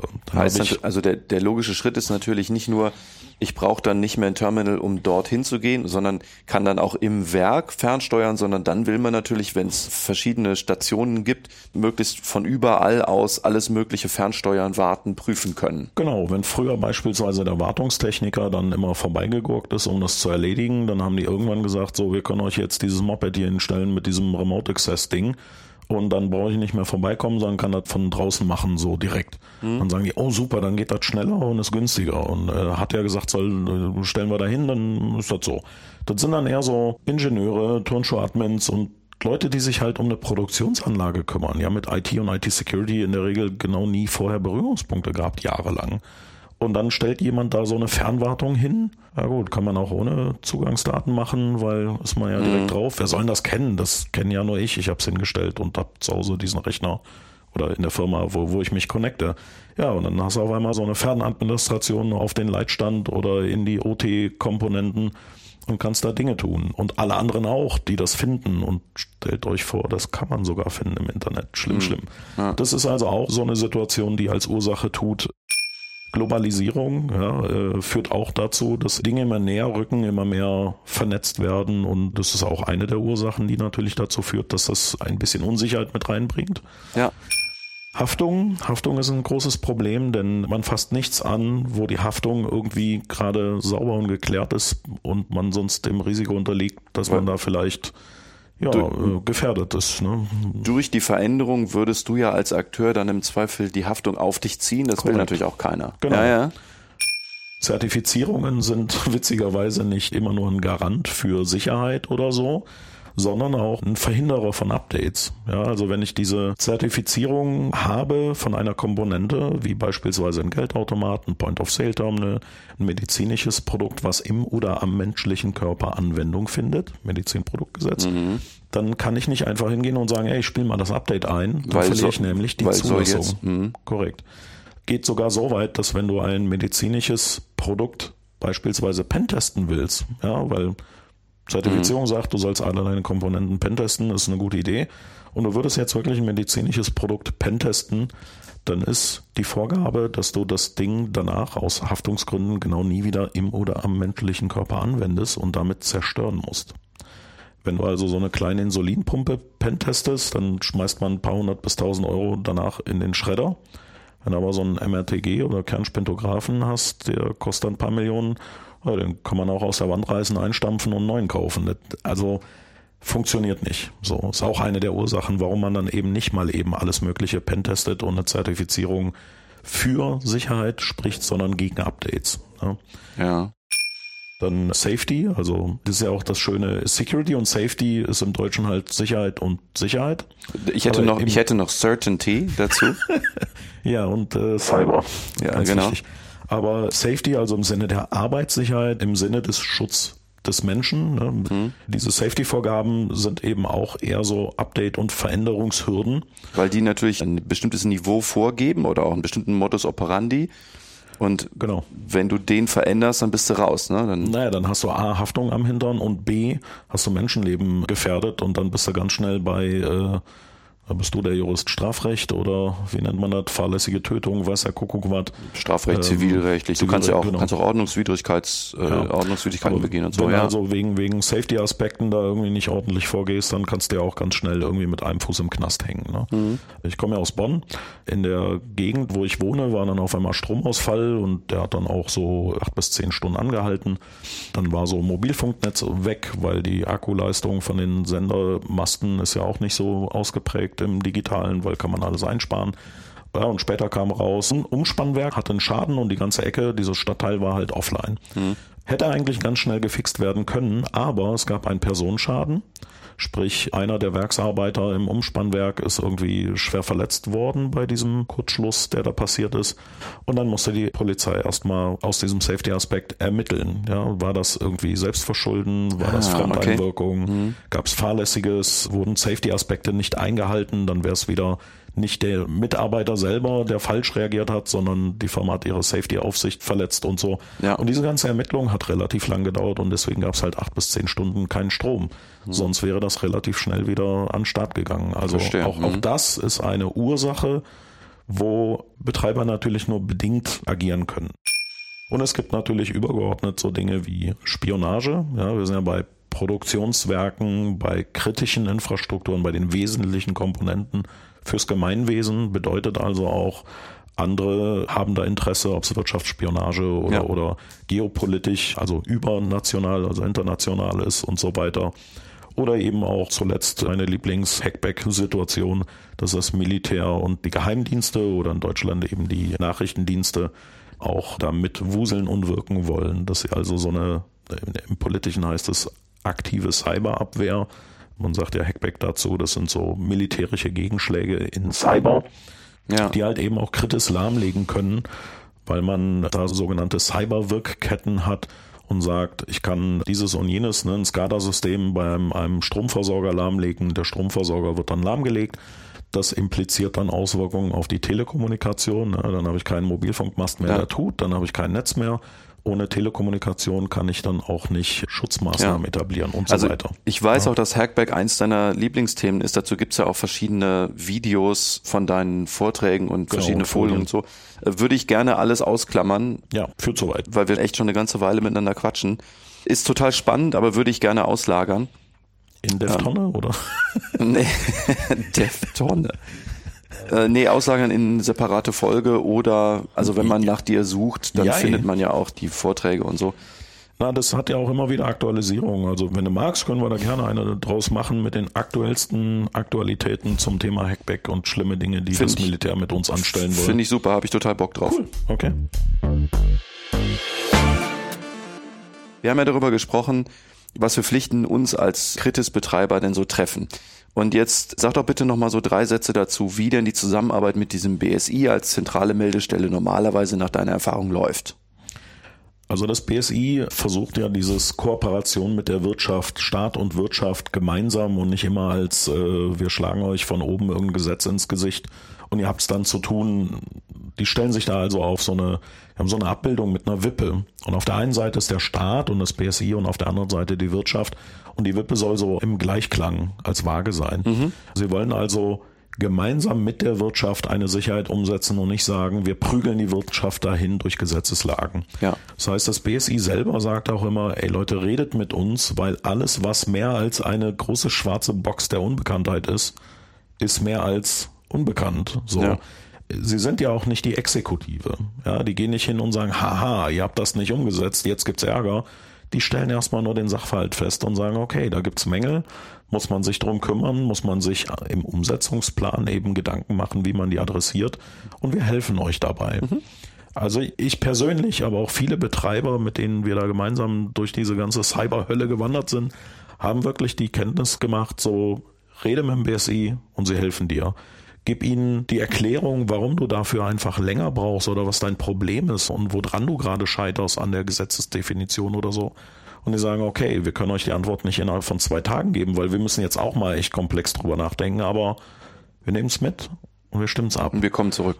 Und es funktioniert wirklich sehr, sehr gut, dieses Miteinander. Also auch wenn ich jetzt vorher viel gesagt habe, so Unabhängigkeit in Frage und so, aber die Leute, die wirklich dieses Doing machen, die stehen zur Verfügung, die wollen helfen und die machen ja diesen Job nicht, weil die wahnsinnig gut bezahlt werden, die machen den Job aus innerer Überzeugung. Okay. So. Ah, das, das spürt wichtiges man auch. Finding ja, auch, ne? definitiv. Also die wollen wirklich gute Sicherheit in Deutschland etablieren. Das kann man für die Mehrheit des BSI wirklich ruhigen Gewissens unterschreiben und sagen. Es gibt für die Kritis-Betreiber, die ja offiziell sozusagen festgestellt wurden als, als Kritis-Betreiber über dem Schwellenwert, gibt es eben diesen UP-Kritis für Staat und Verwaltung und mhm. so weiter, den, den UP-Bund. Und für alle, die nicht kritisch sind, also zu klein sozusagen, too small to fail, hm, die Allianz für Cybersicherheit, die ACS und diese Allianz für Cybersicherheit ist sozusagen eine Möglichkeit des Networkings auf dieser Ebene. Mhm. Und da ja, verlinken wir auch mal. Genau. Und da stellt das BSI eben auch Informationen, Partnerbeiträge rein, auch Warnmeldungen oder Lagebilder, macht Cybersicherheitstage mit öffentlichen Veranstaltungen immer irgendwo in einer Stadt in Deutschland zu einem Thema. Beispielsweise haben sie einen in Hamburg vor ein paar Jahren über Datenbanksicherheit gemacht. Und ich habe wesentlich diesen BSI-Grundschutzbaustein Datenbanken neu entwickelt für das Grundschutzkompendium und habe dann einfach mal vorgestellt, was so die neuen Ideen waren, wie man Datenbanken absichert. Und dann gab es halt noch ein paar andere mhm. Vorträge zum Kontext, wie man Datenbanken verschlüsselt, also gewünscht, nicht per Emotet und mhm. äh, sowas alles. Und da waren dann auch immer so 200, 300 Leute, die sich das sehr detailliert angehört haben und eben auch gesagt haben, was kann ich mitnehmen. Also Super. wir bieten auf all diesen Ebenen Unterstützung und Hilfe im Sinne dieser Intention, wo das BMI auch die Unabhängigkeit nicht so direkt in Frage stellt oder einwirkt. Sie geben Meldungen raus, also der BSI-Lagebericht 2018, der ist ja vor, vor ein paar Tagen, Wochen veröffentlicht worden. Da heißt es, es gab 156 Meldungen von Kritisbetreibern. Da würde ähm, mich ja vor allen Dingen interessieren, wie ist denn so die Quote Meldung zu Bußgeld? Also wenn so ein Betreiber so eine Meldung machen muss, ja. wir wissen ja auch, dass nicht jede Meldung, die gemacht werden muss, auch tatsächlich gemacht wird. Also so, also davon gehe ich auf jeden Fall aus. Es gibt auf jeden Fall eine Dunkelziffer, dass Dinge nicht gemeldet wurden, so, da kann man von ausgehen, klar. Und was ich mir auch vorstellen könnte, ist, dass Betreiber von kritischen Infrastrukturen deshalb nicht melden, weil sie Angst haben vor einem Bußgeld. Hast du irgendwie Erfahrungen dazu, wie so die Quote ist? Also wie hoch ist denn die Wahrscheinlichkeit, wenn jemand kommt und sagt, ey, scheiße, wir haben da Mist gemacht und uns ist da was Doofes passiert und wir melden das jetzt und dass das BSI sagt, alles klar, dann macht man den Geldbeutel auf. Also in der Regel nicht, weil sie genau diese Kooperation mit der Wirtschaft als Leitziel, sage ich mal, sehen mhm. und Hilfestellung geben wollen und nicht Leute verprellen, verängstigen oder sagen, dann wird die Dunkelquote noch höher. Bußgelder nach meinem Kenntnisstand sind gar nicht bis minimalst ausgesprochen worden. Man muss ein halbes Jahr vor der Nachweiserbringung sich als Kritisbetreiber registrieren und melden in diesem Meldeinformationsportal. Und auch mhm. das kann ja bußgeldbehaftet bestraft werden. Und bis vor einem, Also wenn du es nicht machst. Genau. Und bis vor ein paar Monaten war es so, dass nicht ein einziges Bußgeld ausgesprochen wurde deswegen. Man hat halt die Leute immer wieder angehauen und gesagt, ähm, oder man hat Kenntnis genommen, so, der müsste eigentlich Kritisbetreiber sein, den mal anhauen was ist denn jetzt, melde dich mal, registriere dich und die Bußgeldsache hätte man locker dutzende Male ausführen können, weil einfach diese Meldepflicht schon lange, lange abgelaufen ist, teilweise mehr als ein Jahr. Hm, okay. Und sie haben trotzdem kein Bußgeld kassiert, weil sie eben sagen, nee, jetzt Kooperation mal, wichtiger. Ne? Mhm. Genau. Und das ist aber auch zum Beispiel ein Punkt, der im IT-Sicherheitsgesetz 2.0 Berücksichtigung finden soll. Ist ja nur ein Entwurf. Mhm. Aber da wird eben auch gesagt, naja, das BSI hat die Befähigung, jemanden stellvertretend zu registrieren, wenn er denn selber nicht will. Weil mit der Registrierung passieren ja wieder neue, ich nenne es mal, Next Level Achievement Accomplished, äh, mhm. Freigabe von Gesetzesanforderungen. Ne? Wenn du gemeldet hast, dann kommst du in den nächsten Level, dass du musst die Nachweiserbringung machen und so weiter. Mhm. Also diese gesetzliche Kettenreaktion stockt dann und das will man im IT-Sicherheitsgesetz 2.0 auch ein die bisschen Ersatzvornahme. Fixen. Ja, genau, ja. genau. Okay. Und jetzt habe ich noch eine Frage zum Thema Pflichten. Nämlich, ja. hast du ja gerade auch schon angesprochen, man muss sich als Betreiber einer Kritis melden.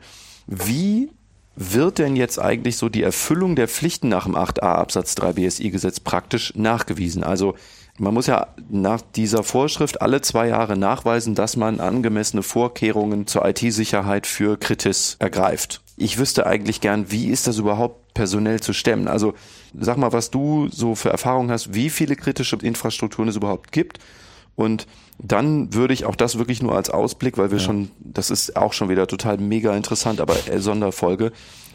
Wie soll man denn überhaupt diesen Aufwand stemmen? Also so diese ganzen kritischen Infrastrukturen alle zwei Jahre zu prüfen, auditieren, zertifizieren, sowas. Also es gibt so eine Spanne von 1800 bis zwei, also unter 2000 Kritisbetreiber, die nach der aktuellen Definition 500.000 Menschen circa Kritis-Betreiber sind. Ne, es gibt keine öffentliche Liste oder so, weil das ja durchaus interessant wäre. Mhm. Das BSI gibt die Registrierten halt nicht bekannt, das halten sie zurück. Aber es sind so, sagen wir mal salopp, unter 2000 auf jeden Fall. Die Nachweiserbringung kann erfolgen nach einer sogenannten Orientierungshilfe des BSI. Diese Verlinken wir auch mal gerade. Verlinkt. Die Orientierungshilfe erklärt diesen Gesichtspunkt der Vermeidung eines Versorgungsausfalls oder Engpass und welche Dinge man da grundsätzlich betrachten muss, welche Themen, welche Blöcke, welche Fragestellungen. Und das ist so ein, so ein bisschen der Prüfhandlungsrahmen. Sie lassen das zwar offen, du kannst als Prüfer prüfen, wie du möchtest, aber du musst so grob diese Themenaspekte aus der Orientierungshilfe abdecken. Auch da wieder Kooperation mit der Wirtschaft und Vertrauen, dass man da irgendwie einen sinnvollen eigenen, ja, eine eigene Vorgehensweise hat die auch vollständig wirkt. Und sie kriegen ja die Berichte beziehungsweise die Ergebnisse und, und schauen da rein. Das heißt, an der Stelle haben sie halt ein bisschen Guidelines bereitgestellt, und wir hatten vorhin diesen Gegensatz, aber auch man kann es als Basis nehmen, 27, ISO 27001 Prüfung mhm. nehmen, mhm. weil es eben auch kritische Infrastrukturen ist ja nicht nur ein Deutschland spezifisches Cyberphänomen, sondern die gibt's ja weltweit überall und ja. es gibt ja auch durchaus deutsche Konzerne, die weltweit Standorte haben oder so. Man legt sich dadurch natürlich eher nicht auf den Grundschutz tendenziell fest, der deutschlandspezifisch ist oder nur in Deutsch in der Ausprägung äh, sehr intensiv gelebt wird, sondern eben viele sagen, naja, dann machen wir sozusagen ISO 27001 als Stand der Technik. Ist international, ja. läuft überall. Genau. Mhm. Und rein ISO 1 zu 1 passt ja nicht, weil es zum Beispiel so Spezialitäten gibt wie, ist der Geltungsbereich der richtige? Wenn du standardmäßig ISO machst, dann suchst du dir halt deine IT-Umgebung, die relevant ist als Verbund, prüfst die. Bei Kritis geht es ja um die Produktionsumgebung. Das heißt, du musst die Produktionsstätten und die OT-Komponenten in den Geltungsbereich hieven. Mhm. Das ist eher nicht so der Standard, wenn man ISO macht. Das heißt, aus Kritis Sicht, wenn du ISO als Basis nimmst, achte darauf, ist der Geltungsbereich der richtige. Mhm. Und das zweite ist eben das Risikomanagement, hatte ich ja vorhin auch gesagt, aus Sicht der Vermeidung von Versorgungsausfällen. Es gibt vier Arten der Risikomaßnahmen ja, und zwei davon sind eben die, die man bei ISO recht gut ziehen kann aber eben für Kritis nur bedingt anwenden kann, nämlich beispielsweise die Risikoverlagerung, also das Risiko an eine Versicherung abtreten ne, und sagen, na, wenn jetzt hier irgendwas ein Problem darstellt, dann bekomme ich die 10 Millionen, die dieses Problem darstellt, von der Versicherung wieder. Mhm. Ist zwar schön, dass du das Geld als Betreiber zurückbekommen hast, aber dadurch war der Versorgungsausfall auch nicht irgendwie vermieden worden. Ist also ne? völlig neutral für Kritis. Ja, angemessen, denk dran. Also man darf schon eine Verlagerung machen, wenn es angemessenerweise nicht anders ah, geht. Ja. Ne? Und ich soll ja auch meine Insolvenz oder sowas verhindern, sonst habe ich einen Totalausfall. Aber es ist nicht so wie standardmäßig, wenn man sagt, ah, ich versichere alles weg und habe meine Ruhe. Ja. Ich muss also wieder aus diesem Verfügbarkeitsmodus denken, mhm. kann es nicht eins zu eins anwenden. Und mhm. das zweite ist eben eine Risikoübernahme. Kann bei ISO sagen, ja, ich habe hier so folgende Risiken, die übernehmen wir einfach, wirtschaftliche Eigenverantwortung als Wirtschaft und schreibt dann diese Risiken in das Statement of Applicability und sagt, diese Risiken verantworten wir einfach und übernehmen die, die sind halt da. Mhm. Und das kann ich bei Kritis natürlich auch nicht einfach machen und sagen, ja, dann fällt die Versorgung aus, das verantworten wir schon. Da musst du natürlich auch angemessen wieder überlegen, welche Teile kannst du dann doch irgendwie übernehmen. Aber das ist schon auch wieder sehr stark eingeschränkt und äh, entspricht ja wieder nicht diesem Ziel. Und auch beispielsweise für dieses, wie kann ich ISO benutzen als Basis für Kritis, da gibt es eine ganz gute FAQ vom BSI, also BSI Kritis ISO 27001 FAQ. Das können wir ja mal verlinken. Verlinkt. Und da erklären sie auch ein bisschen diese Unterschiede. Den Blickwinkel Kritis auf ISO zu werfen und zu sagen, nicht eins zu eins, das hat doofe Ohren, sondern denk nach, das sind die Punkte, auf die du dich fokussieren musst, die Do's und Don'ts und dann ist es auch eine gute Grundlage und entspricht auch der Intention des Ziels. Okay. Gut, jetzt vielleicht auch nochmal ein kurzes Wort, weil wir auch gerade über branchenspezifische Standards sprechen können. Hast genau. du das eben angesprochen? Da ich jetzt ganz am Anfang angesprochen, okay. jetzt direkt nicht. Da wäre ich jetzt zugekommen, aber gut. Dann, ja gut, okay. Also ja. es gibt halt zusätzlich dazu auch noch sogenannte branchenspezifische Standards. Das kommt aus dem 8a Absatz 2 BSI Gesetz die man auch als Prüfgrundlage nutzen kann. Genau. Hast du damit Erfahrung? Also da man ja laut Gesetz angemessen, branchenspezifisch Stand der Technik umsetzen soll, mhm. kann eben eine Branche hingehen und sagen, ich bin ein Betreiber oder ich bin ein Verband und ich entwickle jetzt einen branchenspezifischen Sicherheitsstandard, der sich an dieser Orientierungshilfe orientiert aha, mhm. und diese ganzen Themenfelder darin abdeckt aus branchenspezifischer Sicht und damit eine konkretere Umsetzung dieser Orientierungshilfe darstellt aus der Branchensicht. Ich habe beispielsweise an, oder wir, jetzt bin ich wieder im Rahmen von meiner beruflichen Tätigkeiten bei High Solutions, wir haben für fünf Pharmaverbände den branchenspezifischen Sicherheitsstandard der Pharmaindustrie mitentwickelt äh, oder wesentlich entwickelt. Wir haben ihnen einfach die Unterstützung gegeben, unser Know-how da einfließen zu lassen und äh, haben uns eben diesen ganzen Prozess gegeben. Wie kriegt man diese Eignungsfeststellung des BSI hin? Was verlangt das BSI gemeinsam mit dem BBK, was da so essentiell ist und worauf sie achten müssen?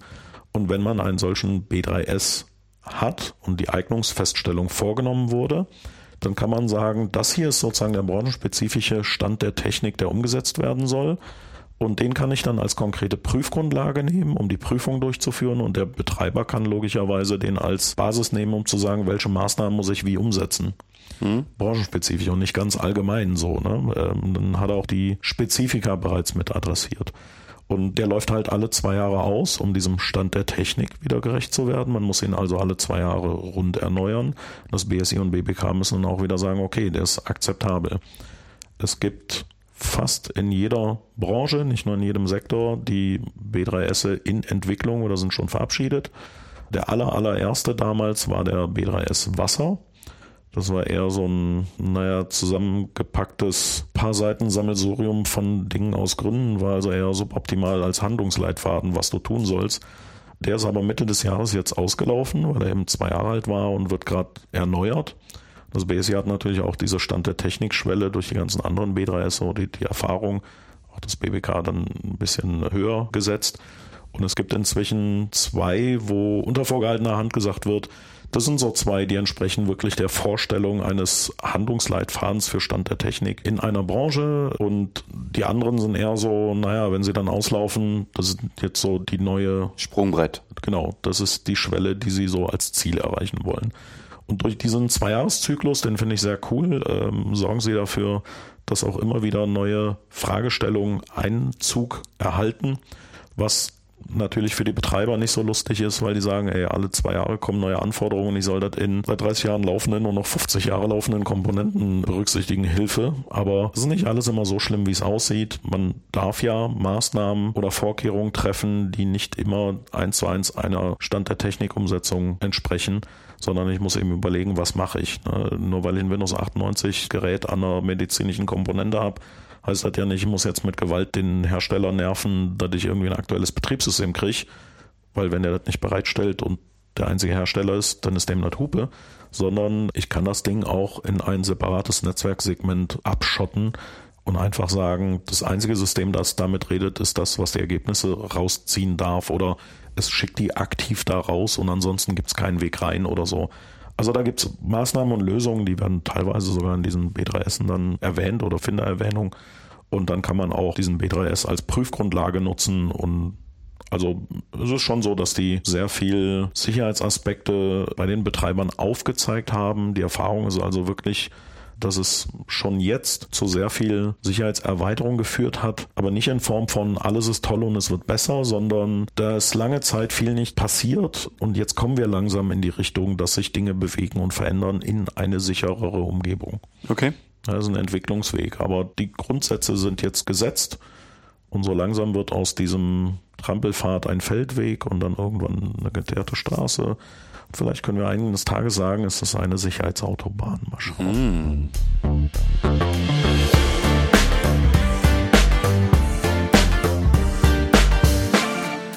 Jetzt haben wir, glaube ich, den Bogen relativ weit gespannt zum Thema Formalitäten. Wer muss was melden? Wer hat welche Pflichten? Wie läuft die Zusammenarbeit mit dem BSI? Was machen die Branchenstandards und so weiter? Hm.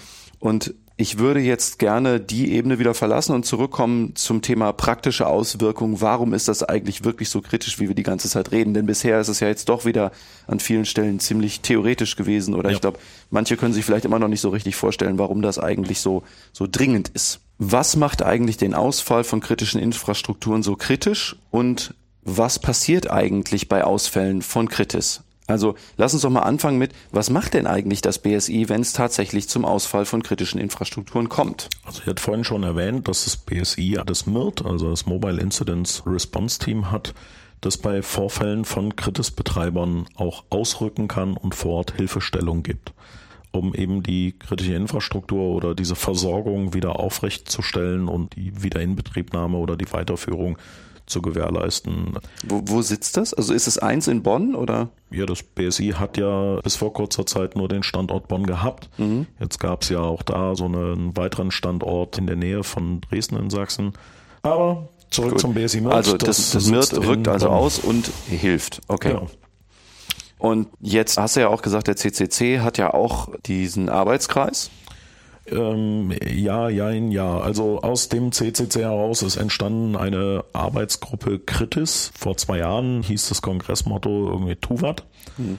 Und dann hatte sich auch im CCC, also Vorstand und ein paar Leute, die halt Dinge tun, haben gesagt, naja, so Tuvat können wir uns selber wieder mal an die Nase fassen. Wir müssen mal was tun. Und zwar zu Themen, die wir vielleicht noch nicht so richtig auf dem Schirm haben oder bauen wir mal nochmal unsere Meinung und bilden die nochmal ein bisschen hervor und sammeln mal ein paar Themen und, und machen so ein Tuvat-Wochenende. Mhm haben dann auch was getan an dem Wochenende und unter anderem zu dem Thema Kritis haben wir gesagt, ja, da müssen wir auch noch deutlich mehr Input reinjagen. Lass mich raten, du bist auch drin. Naja, es hieß am Anfang, du Honk, sag mal, da gibt's diese, also wir sammeln ja nur Themen und Kritis ist ja auch eins und du kennst das ja irgendwie beruflich und hast damit zu tun und so, könntest du das mal kommissarisch irgendwie anleiern, dass man an dem Tuvat-Wochenende dann jemanden hat, der so ein bisschen diese Gruppe steuert und dieses Thema so ein bisschen anführt und dann gibst du das und dann machen die und so, aber so Hilfestellung an Anlaufhilfe. Und dann, ja gut, klar, mache ich. Das ist ja nicht nur mein Beruf, es ist auch so meine Passion. Ich habe da echt Bock drauf. Das ist so spannend und komplex, dass wir da auch mehr als eine Folge draus machen. Mhm. Und es interessiert mich einfach. Und ich möchte ja auch Bevölkerungsschutz umsetzen und helfen. Dieses Cybergedöns ist alles so virtuell und abstrakt und kommt irgendwie nie angefühlt. Ne? So ein Geselle macht sein Gesellenstück und hat dann so einen Stuhl oder was auch immer produziert und ist dann da, den kann man nutzen, kann man drauf seinen Keks essen und fühlt sich glücklich. Und wir haben halt immer nur so virtuelle Dinge, nicht greifbar, mhm. ein Konzept mit bösen Abweichungen, die im Giftschrank landen für, oh mein Gott, alles kritisch geheim. Ja, und an dieser Stelle kann man dann auch wirklich was tun, was bei der Bevölkerung ankommt und was sie, wenn sie denn das komplexe Thema verstehen, eben diese Verfügbarkeit oder ja. dass die Versorgung ja. nicht so lange ausfällt, das tut gut. Ja, und dann sind wir dahin und haben dieses Wochenende gemacht und die Gruppe, die da so initial war, waren so alle, ja, ich arbeite bei einem Kritisbetreiber oder ich bin interessiert, aber so wirklich weiß ich jetzt, also Gesetze liest ja Normalsterblicher eher ungern bis gar ja, nicht. Ja. Er hat mich auch gequält am Anfang durch diese echt trockenen ich habe höchsten Respekt vor dir. So als Anwalt muss man doch ständig Gesetze lesen. Das ist so trocken. Passiert ist, schon mal. Ja, jedenfalls ist es halt sehr trocken, hatte ich das schon mal erwähnt. Und das ist so wie so ein Dry-Aged Steak. Und dann mhm. habe ich mich damit befasst und gesagt, na gut, dann erkläre ich euch mal, was Kritis ist und dann können wir damit arbeiten. Und dann war das ein sehr produktives Wochenende. Aber nach dem Wochenende wurde so in der Zusammenfassung festgestellt, oh, ihr habt geilen Scheiß gemacht, das ist cool, das will man weiterführen. Wir haben da so Leute mit Dingen und da gibt's diesen Typ, der das genau kennt. Ja, machst du das jetzt weiter oder was? Und dann so, äh, ja, hm, upsie, keiner mehr da, äh, alles Staubwolke, ja, dann mache ich es wohl erstmal. Ja. ja, und dann ist daraus dann entstanden, dass wir gesagt haben, diese Arbeitsgruppe Kritis tut Dinge mhm. in diesem Sinne. Mhm. Und jetzt haben wir uns aber in den letzten fast zwei Jahren immer mehr selbst auch aus dem CCC so ein bisschen raus extrahiert und die, das ist so eine Eigendynamik. Die AG Kritis, also zwischen unabhängig, eigenständig, a bunch of people, die äh, sich privat mit diesem Thema befassen. Es ist kein Verein, es ist keine Institution, es ist nicht mal mehr so richtig CCC, sondern unabhängige Unabhängigkeit, wie man es vielleicht auch mal von einem BMI fürs BSI hoffen würde wir können uns Gedanken machen zu allen Themen vogelfrei und darüber Lösungen finden oder Konzepte finden und äh, lass uns auch mal die AG Kritis verlinken. Gerne. Verlinkt. Und jetzt machen wir es bitte noch greifbarer, denn jetzt sind wir doch wieder abgerutscht in ja, was tun wir denn, um Dinge zu genau. erreichen. Genau. Das ist alles total super. Ne? Also ich habe höchsten Respekt davor, dass ihr das macht. Ich finde das total großartig. Aber jetzt, also warum findet man das denn bitte großartig, was ihr macht? Warum sind kritische Infrastrukturen so krass? Also ich möchte jetzt nicht so dieses typische journalistische Geballer haben, ja. so mit irgendwie wichtigen Wörtern wie Blackout und Quatsch, aber ja, klar.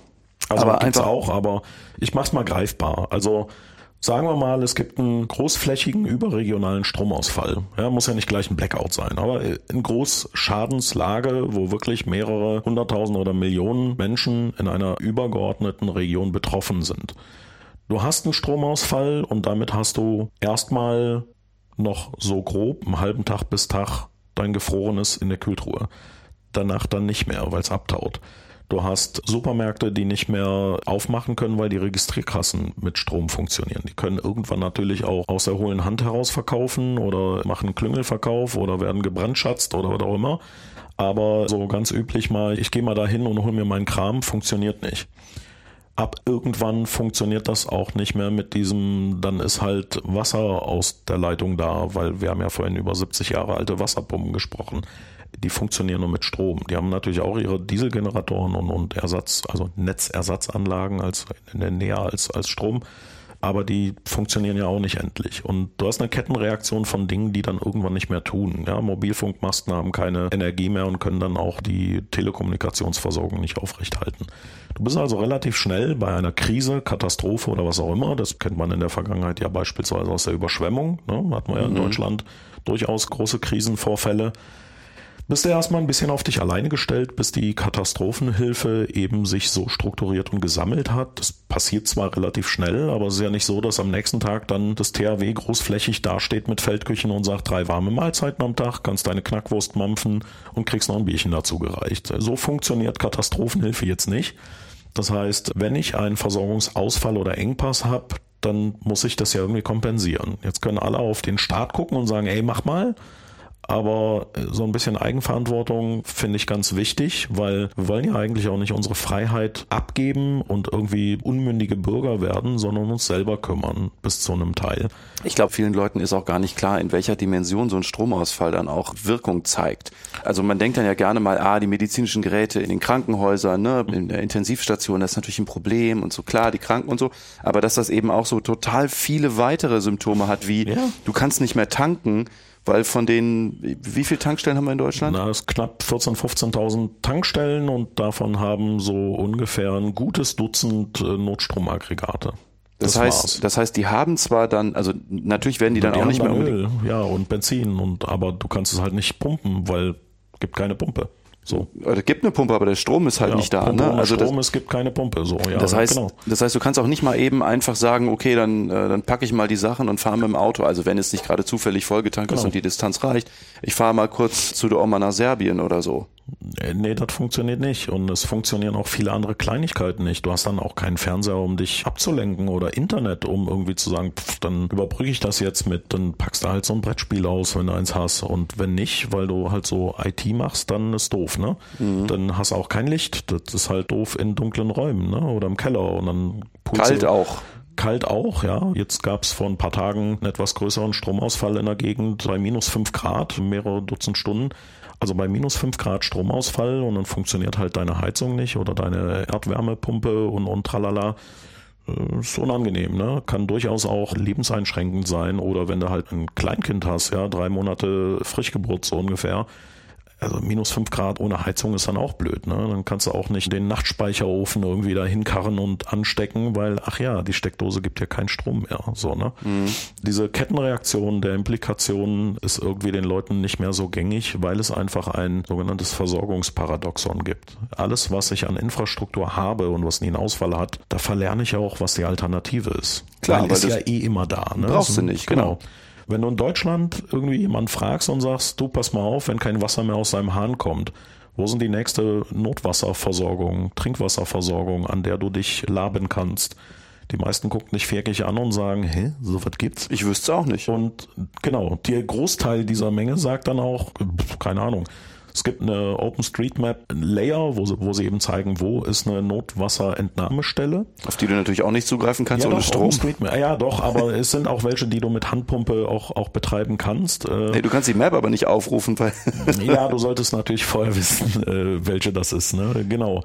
In dem Moment ist doof. Und das alles gibt es, wenn du aber zum Beispiel in die Südländer gehst, ja, in Griechenland, Italien, Türkei oder so, und sagst, wie ist das mit dem Wasser? Ne? Dann sagen die sofort, oh, der nächste Brunnen ist hier da an der und der Ecke. Aber wenn du echt gutes Wasser haben willst, ne, da hinten an dem Berg, da ist dieses Gebirgswasser und das schmeckt richtig gut. Da musst du das dann holen. Also die sagen dir nicht nur, wo ist der nächste, sondern wo ist der leckerste. Mhm. So. Und die sagen dann auch, klar, habe ich hier so 20 Liter Wassertanks, so drei, vier, fünf Plastikdinger, weil also drei sind immer voll und ja gut, den einen benutze ich gerade und, und dann hole ich wieder und dann sagst du, ey, wieso? Dann guckt die einen völlig doof an und sagen, ja, einmal die Woche kommt braune Pampe aus dem Wasserhahn, weil irgendwo ist wieder die Leitung gerissen, die buddeln das auf und fixen das und dann ja, lässt halt so lang laufen, mhm. bis wieder sauber aussieht und überbrückst das dann halt mit deinen mhm. 20 ja. Liter Kanister. Ja, ja. Völlig normal, ne? Jetzt gibt es ja vom BBK auch eine Checkliste zur Eigenversorgung. Genau, die haben eine für mein Empfinden sehr, sehr gute Checkliste für diese Eigenversorgung in Notlagen. Da würde ich auch mal empfehlen, den zu verlinken.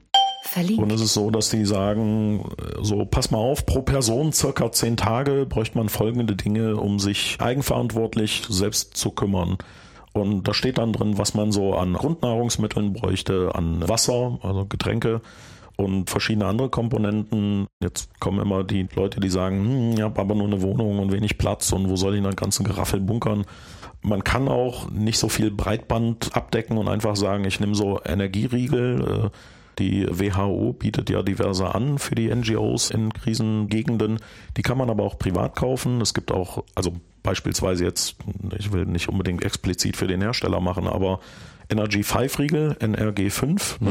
Mhm. das sind so Proteinriegel, die kannst du halt, glaube zwei Stück am Tag für einen ausgewachsenen Menschen, die kannst du auch mit Wasser klein rühren als Brei fürs Kind, wenn du ein Kleinkind hast.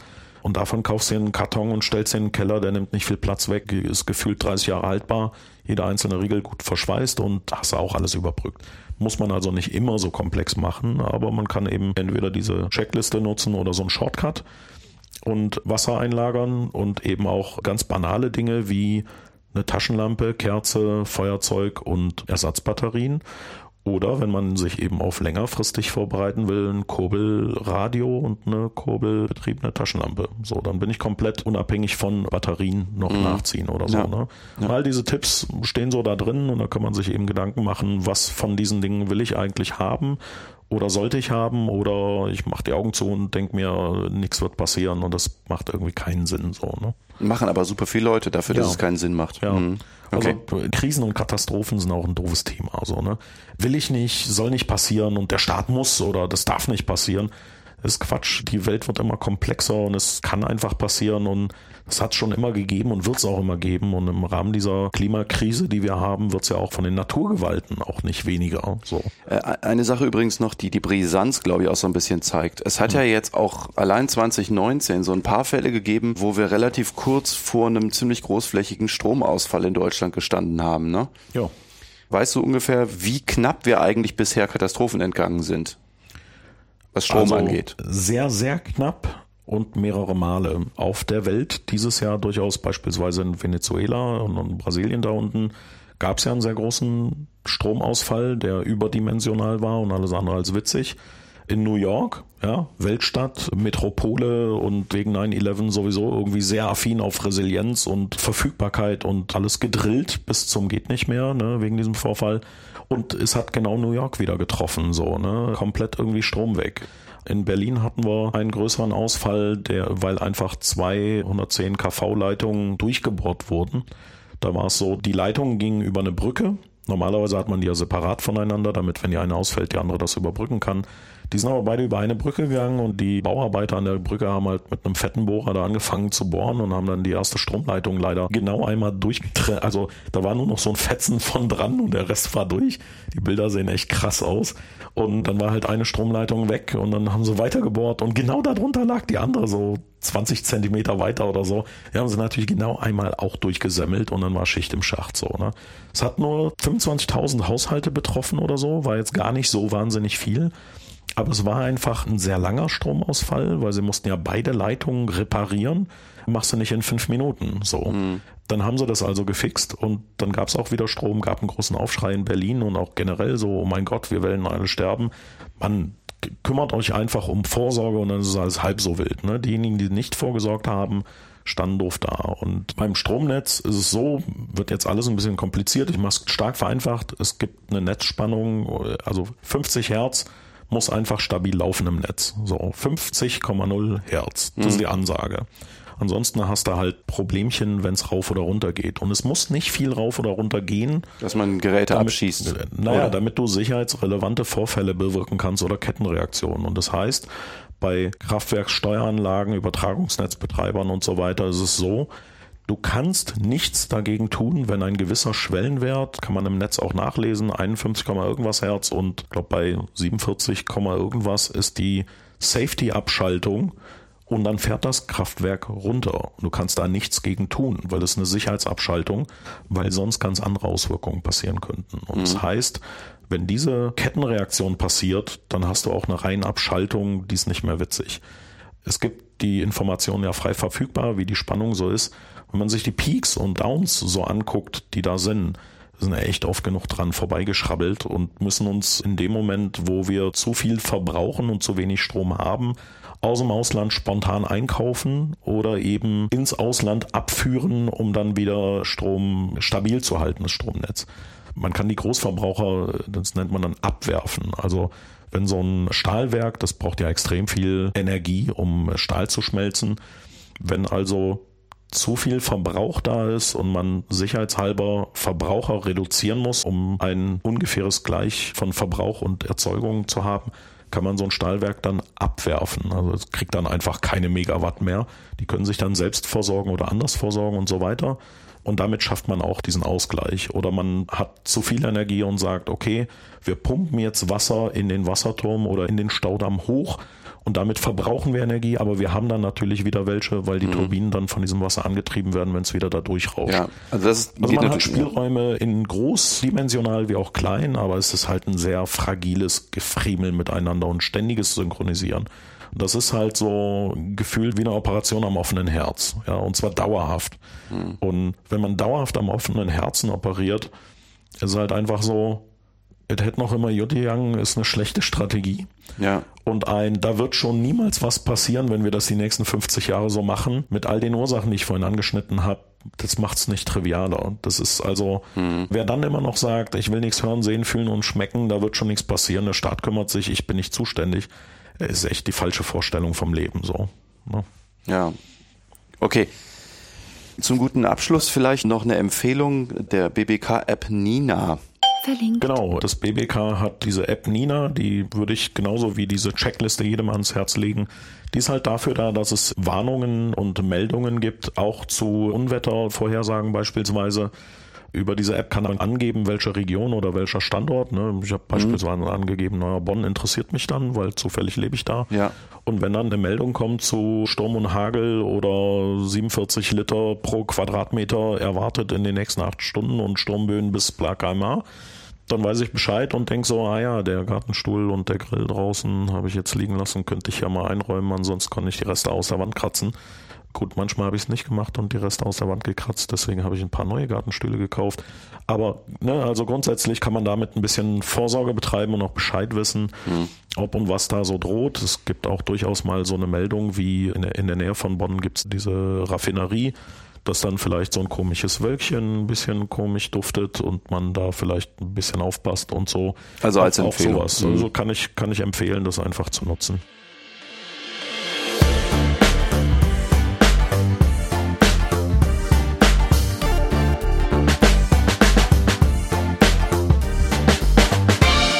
Fazit. Soll ich starten oder willst du? Mach du mal, ich ergänze dann mein Fazit. Also ich habe mich ja jetzt durch die Vorbereitung auf das Thema auch nochmal so ein bisschen mit kritischen Infrastrukturen beschäftigt. Vorher hatte ich das ja echt nur so mit der Gesetzesbrille gemacht und halt so Parallelen zu verschiedenen anderen Rechtsbereichen wie halt der Grundverordnung oder so aus Datenschutzsicht gesehen. Ich bin irgendwas zwischen aufgewühlt und schockiert, wie kritisch Infrastrukturen sein können und ich kann echt nur sagen, ich habe großen Respekt vor dem BSI, das ich übrigens auch immer mal wieder in Vorträgen höre. Also Mitarbeiter tauchen da mal auf in Fortbildungen, die ich dann für mich besuche. Ja. Und finde auch die Unabhängigkeit vom BMI eine total wichtige Sache. Und ich will auch in Sachen kritischen Infrastrukturen mehr machen, weiß aber noch nicht so richtig in welche Richtung. Aber total vielen Dank, dass du da bist und auch, dass du dich in der ganzen Geschichte so umtreibst. Also so, ich meine jetzt nicht nur beruflich, du machst es ja auch noch privat und auch ja. noch mit Liebe und und und. Also ich ja, also Fazit für mich ist boah. Ja, das trifft so ungefähr.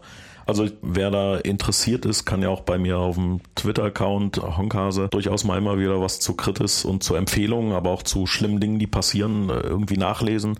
Für mich ist als Fazit so dieses, wie gesagt, ist ja auch meine Leidenschaft aus verschiedenen Blickpunkten, ne, beruflich, um das alles zu kümmern privat, um in, innerhalb der AG Kritis, CCC und selber auch irgendwie diesen Antrieb zu haben, Bevölkerungsschutz wieder in den Vordergrund zu stellen und da zu kümmern. Ich habe großen Respekt vor Leuten, die eben bei Freiwillige Feuerwehr, THW und, und sonstigen Einrichtungen irgendwie aktiv sind oder bei der Jugendabteilung dann ihre Kinder da auch austoben lassen und die daran führen. Finde ich super und finde ich großartig. Mein Sohnemann ist auch beim THW und hat da auch ganz viel Spaß mit und wird sozusagen durch diesen Spaß und das Interesse daran geführt. Und also es ist echt noch viel zu tun, aber die Grundlagen sind jetzt gelegt. Das ist schon mal positiv, das ist sehr gut. Auch wenn alles ganz schlimm klingt, es ist wichtig, dass wir in die richtige Richtung gehen. Und das ist auf jeden Fall da. Bei den Kritisbetreibern, aber auch bei der Politik, um das IT-Sicherheitsgesetz 2.0 und diverse andere Dinge voranzutreiben, aber auch in der Bevölkerung, gibt es noch viel zu tun, keine Rede. Aber es gibt schon erste Maßnahmen und macht euch immer klar, die Frage ist nicht, ob was passiert, sondern wann und wie viel mhm. wird passieren. Mhm. So, ob was passiert, ist Quark. Es passiert immer was. Murphy ist irgendwie ein Arsch und ständiger Begleiter. So. Mhm. Die Frage ist immer, wann und wie viel und es kommt immer zum ungünstigsten Zeitpunkt und zwar immer, wie viel n plus eins mehr, als du eigentlich irgendwie gedacht hast, kriege ich hin. Und seid also vorbereitet, wälzt Verantwortung nicht einfach nur auf den Staat ab oder so. Ich meine, eins der wichtigen Dinge ist halt, wir sind mündige Bürger und wollen es auch bleiben und dafür stecke ich diese Energie auch da rein. Mhm. So, ne? Das jeder sich kümmert und wenn jeder sich kümmert, haben wir nicht einen zentralistischen, die da sind zuständig Ansatz, sondern ein dezentrales alle miteinander. Also wir kümmern uns gemeinsam darum, dass die Auswirkungen minimal bleiben. Ja, die Ursache wird passieren, mhm. Aber die Auswirkungen, die können wir einfach gemeinsam ganz schön relativieren. Und das ist so mein Fazit. Da will ich gerne hin und das ist ein gutes Ziel. Ihr habt schon mitgekriegt, es werden Folgen noch kommen Honkase und ich machen zusammen noch weitere Folgen, gerade zum Thema Kritis. Also wie man sowas auditiert, hatte ich schon als Aspekt verstanden. Aber eben auch, was ist eigentlich das Problem? Die Ursachen, Was genau. sind die Ursachen von nicht ausreichend geschützten kritischen Infrastrukturen? Das sind so zwei Dinge, die ich auf jeden Fall als Problemkreise noch sehe. Bei ganz viel Langeweile dann vielleicht noch dieses Thema Hackback und staatliche Akteure und wie die sich Stimmt. so das vorstellen. Waren sie aber noch ganz dritten, genau. Ding. Sollte euch noch mehr einfallen, also noch mehr Aspekte, wo ihr sagt, dazu wollen wir eigentlich auch noch mehr wissen und die bisherigen Vorträge vom Honkase haben das noch nicht beantwortet oder ihr wollt irgendwie noch was anderes wissen, dann bitte wie immer Bescheid sagen. und ja, Feedback am besten geben über Twitter, ne? Über Twitter, E-Mail, Telefon, Hupe. Hauptsache es kommt Feedback und das kann es nur besser machen. Also auch da meine Bitte, ich, äh, das ist immer so ein bisschen schwierig. Feedback darf bei mir auch negativ, Kritik um die Ohren hauen oder eben positives sein. Ich ziehe aus all dem immer etwas, wo ich sage, oh, da gibt's auch noch einen Punkt, den haben wir noch gar nicht ausreichend berücksichtigt oder müssen ihn aus diesem Blickwinkel nochmal betrachten. Ja. ja, hilft immer. Gerne. Gut. Ich hoffe, wir haben da jetzt den einen und die andere aufgeschlaut. Und bis zum nächsten Kritischen Podcast. mache ich Dinge, Sachen, Zeugs und Kram im Sinne der kritischen Infrastrukturen. Honkaso, herzlichen Dank, dass du mitmachst. Das ist wirklich großartig. Ja, danke, dass ich dabei sein durfte. Ist echt cool hier. Gefällt mir. Wir gehen wieder auf den Kongress, oder? Ja, wir wollen jetzt Spaß haben. Bam. Bam. Macht's gut. Bis dann. Tschüss.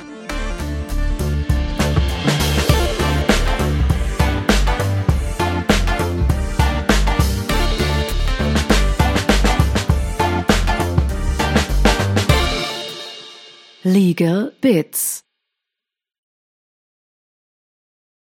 The following recording was taken out for reasons. Ähm, aber ja, weiß nicht so. Also an meiner Frage merkt man, glaube ich, auch schon, dass ich noch totaler Kongress-Neuling bin, dieses Jahr das erste Mal dabei. Frischling. Ja. Echt jetzt, Junge. Ja, noch heiß und lecker. Naja, verwelkt und ranzig manchmal, aber sonst ganz gut. Ja. Wenn der Pelz grün ist, nicht essen. Fünf Euro und du kannst reinbeißen.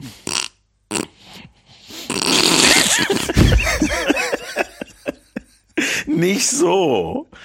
Bah, verwelkt und nicht schön lecker, Junge.